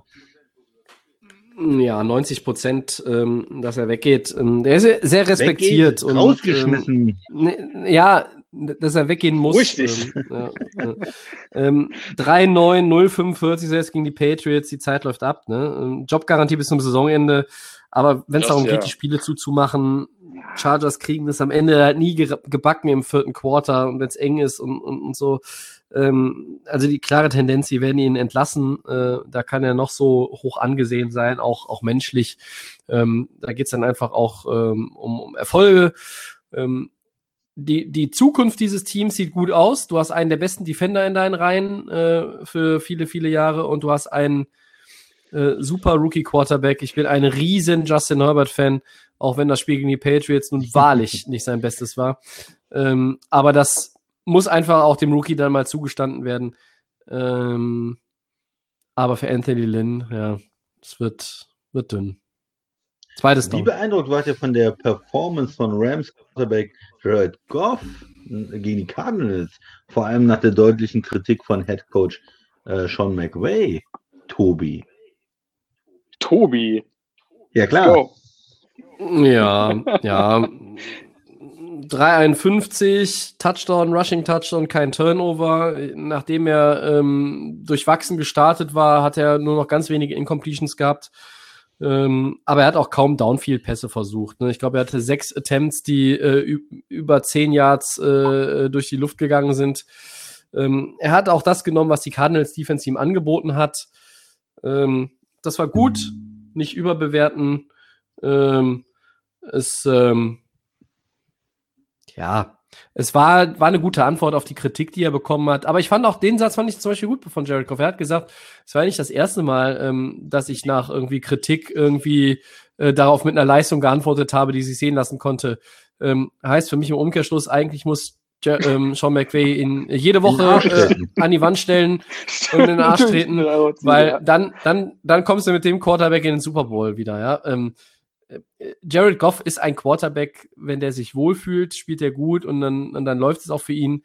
Ähm, aber wenn er nicht in seinem Rhythmus ist, und das gilt ja auch für Carson Wentz irgendwo ein bisschen. Die Rams Ähm, hätten auch äh, Carson Wentz äh, haben können, ne? Das muss man auch mal sagen. Ja, richtig. Ich, ich sag ja immer, ähm, trotzdem ist es, äh, wenn du auf die beiden guckst, ist es die richtige Entscheidung gewesen, äh, weil Jared Goff einfach der physisch total stabilere Quarterback ist. Ja. Also klar, der mag, mag über die Jahre immer die besseren O-Lines gehabt haben, die weniger durchlassen, aber es ist schon, also diesbezüglich ist, ist der Pick dann besser gewesen, den die Rams getätigt haben. Ähm, für beide Quarterbacks wird's wird's schwierig. Ne? Also bei Wentz muss man mal schauen, wie es weitergeht. Und Jared Goff ist natürlich nicht unumstritten. Ich glaube, der braucht einfach ein bisschen mehr Competition. Also wenn du nächstes Jahr in der dritten Runde oder in der vierten Runde einen Quarterback draftest, der Oh. ein bisschen was kann, um dann mal ein bisschen Oh. Dampf zu machen, äh, äh, könnte, könnte der ganzen Sache da geholfen werden. Ähm, jetzt nicht in, im Jalen Hurts oder äh, Jordan Love-Manier, dass du da sagst, ähm, ich gebe einen Second Rounder her äh, und, und vermeide damit irgendwo eine andere Lücke zu stopfen. First Rounder bei wir wissen, die. Rams haben nicht viel, die, ja, die Rams haben nicht viele, viele, ja, Entschuldigung, First Rounder, äh, haben nicht viel Draftkapital und die müssen natürlich auch in der O-Line Whitworth irgendwann ersetzen, ob der überhaupt nochmal zurückkommt und ähm, ja, also das Spiel jetzt war okay, aber ähm, also ich habe es mir, ich glaube, ich habe es euch auch geschrieben. Ähm, ich habe es mir nicht im Einzelspiel angeguckt, sondern ich habe komplett Red Zone geguckt. Einerseits, weil ähm, unser Freund äh, Scott Hansen die 200. Red Zone Folge hatte. Andererseits, ich kann mir auch die Rams nach die, konnte, kon- ich konnte sie mir nach diesem Spiel gegen die 49ers nicht im Einzelspiel angucken. Das äh, Max, was ist, hätte ich nicht überstanden. Max, was ist Äh, ich fand's vollkommen okay. Also ähm, letzte Woche habe ich ja gesagt, da muss noch ein bisschen was kommen bei Goff. Das hat er jetzt gezeigt. Ähm, ist doch super, wenn du einfach jetzt einfach die ganze Zeit in den Playoffs den einfach nur noch die ganze Zeit anschreist und ihn unter Druck setzt, dann wird er ja hoffentlich bis zum Super Bowl fahren, der gute Mann. Das ist das, ist das Beste. Am besten kritisieren, ein bisschen fertig machen, da ist er besser. Ähm, ich fand es vollkommen okay. Du hast gegen Cardinals gegen also ich bin da vollkommen zufrieden und die, die Rams sollen jetzt darauf aufbauen und er wird jetzt auch hoffentlich dann auch jetzt das einfach so machen weiterhin und dann läuft das schon. Also McVay tritt ihm schön in den Arsch und läuft das. Christian. Ja, wie beeindruckt, so mega beeindruckt war ich jetzt nicht. Es war eine gute Leistung, finde ich. Und äh, es ist auch mal schön zu sehen, dass der Quarterback äh, auf Kritik äh, reagiert und dann ähm, ein, ein vernünftiges, gutes Spiel macht. Ja, aber ich glaube auch für, für die Rams und, und Goff, äh, er braucht so einen Schlüsselmoment dann. Da glaube ich, dass alle, was der Tobi gesagt hat, da gibt es immer Leute, die nicht so überzeugt von ihm sind und ich gehöre dazu. Äh, da braucht er diesen Playoff-Sieg auch nochmal. Da muss man, glaube ich, in den Playoffs richtig so ein, ein Shootout gewinnen gegen Russell Wilson in den Playoffs oder gegen Aaron Rodgers oder gegen äh, Breeze äh, und, und dass man dann nochmal sagt, boah, die Rams, äh, und dieses totale Vertrauen in ihn hat, weil im Moment hat man immer das Gefühl, er ist ein System-Quarterback, was der Tobi gesagt hat, ist richtig. Wenn es gut läuft, vom Coaching, vom System, von der O-Line, kann er gut spielen. Wenn es schlecht läuft, dann ähm, spielt er auch schlecht. Und er bringt nicht dieses, ich mache mein Team besser, ich bin der 100 Millionen Mann, weil äh, ich mache alle Ja, anderen äh, in meinem Team besser. Das fehlt mir von ihm noch so ein bisschen. Und ja, das werden wir aber erst ähm, ja vielleicht auch äh, glauben, wenn wir es wirklich sehen. Und äh, ich bleibe da ein bisschen skeptisch. Also gute Leistung, aber viel geändert an ähm, meiner Perspektive auf ihn hat es eigentlich nicht. Mhm. Ähm, ich, glaube, ich glaube, es war das 33. Spiel oder war es das 34. Ich weiß nicht genau, unter McVay, äh, in dem sie zur Pause geführt haben. Ähm, und sie haben alle gewonnen. Ähm, Ja, Das, klar, ist, das ist halt dieses Ding, ne? Wenn, läuft, ne? Und das, das hängt auch mit Jared Goff zusammen. Wenn du, wenn du von vorne spielen kannst, ähm, dann ist das gut. Laufen, In Buffalo Play-Action. hätte das sogar funktioniert, mit einem Monster-Rückstand noch aufzuholen. Ähm, das wäre so das erste Mal gefühlt gewesen. Äh, du kannst mit diesem Quarterback ja auch ähm, äh, weit kommen. Das hat man ja schon gesehen. Und ähm, also vielleicht sein bestes Spiel war damals dieses äh, Spiel 2018 gegen Kansas City, dieses 51-45. Mhm. Das Ja. war vielleicht das beste Jared Goff-Spiel ähm, aller Zeiten. Ähm, aber du brauchst ja auch von Jared Goff nicht das, dieses Spiel regelmäßig, sondern du brauchst eigentlich regelmäßig genau das, was er gegen Arizona gemacht hat. Wenn, wenn er das tut, Ja. was er jetzt getan hat, Durchgehend, dann ja. sind die Rams schwer zu schlagen. Aber die Konstanz, naja. Max, drittes Down? Gehen wir weiter, ja. Ähm, Gamepick Raiders gegen die Colts, Christian. Ja, äh, eigentlich würde ich sagen die Colts, aber ich äh, mache jetzt mal was Verrücktes. Ich sage die Raiders, weil das ist eine verrückte Saison. Die Raiders äh, kann ich auch nicht richtig einschätzen und die spielen auch ähm, immer wieder einen komischen Football, waren jetzt die letzten zwei Wochen richtig schlecht. Aber ich sage die Raiders äh, gewinnen gegen die Colts. Die hauen mal einen raus. Äh, ja, äh, das gewinnen die Colts. Ich ja, kannst du mach's- mich auch mit drauf ich mach's kurz. sag auch die Colts. Ja. Ja, Also ganz ehrlich, diese, diese Raiders, äh, die dürfen nicht in die Playoffs kommen, so wie die letzten zwei Wochen aufgetreten sind. Die haben ja fast gegen die Jets verloren. Die haben nur gegen die Jets gewonnen, weil Greg Williams ein Wurstkopf ist. ja. Also es ist so ein. Ah, okay. Nicht wieder über dieses Spiel reden. Es, äh, es treibt nur den Puls in blöde Regionen. Also, viertes und letztes Down. Monday Night Football. Äh, auch wenn wir noch jetzt gar nicht wissen, wie die Ravens gegen die Cowboys gespielt haben. Nächste Woche Montag Browns gegen Ravens. Ja, ich nehme die Ravens. Ich sage, die versuchen nochmal alles, um in die Playoffs zu kommen. Late Season Push und äh, Baltimore gewinnt gegen Max. Cleveland. Ich gehe mit den Browns. Ich glaube, das hält jetzt an und die Ravens tun sich echt schwer. Die Defense ist schon sehr, sehr gut von den Browns und Baker Mayfield wird, glaube ich, jetzt auch am Wochenende ganz gut aussehen. Also ich gehe mit den Browns diesmal.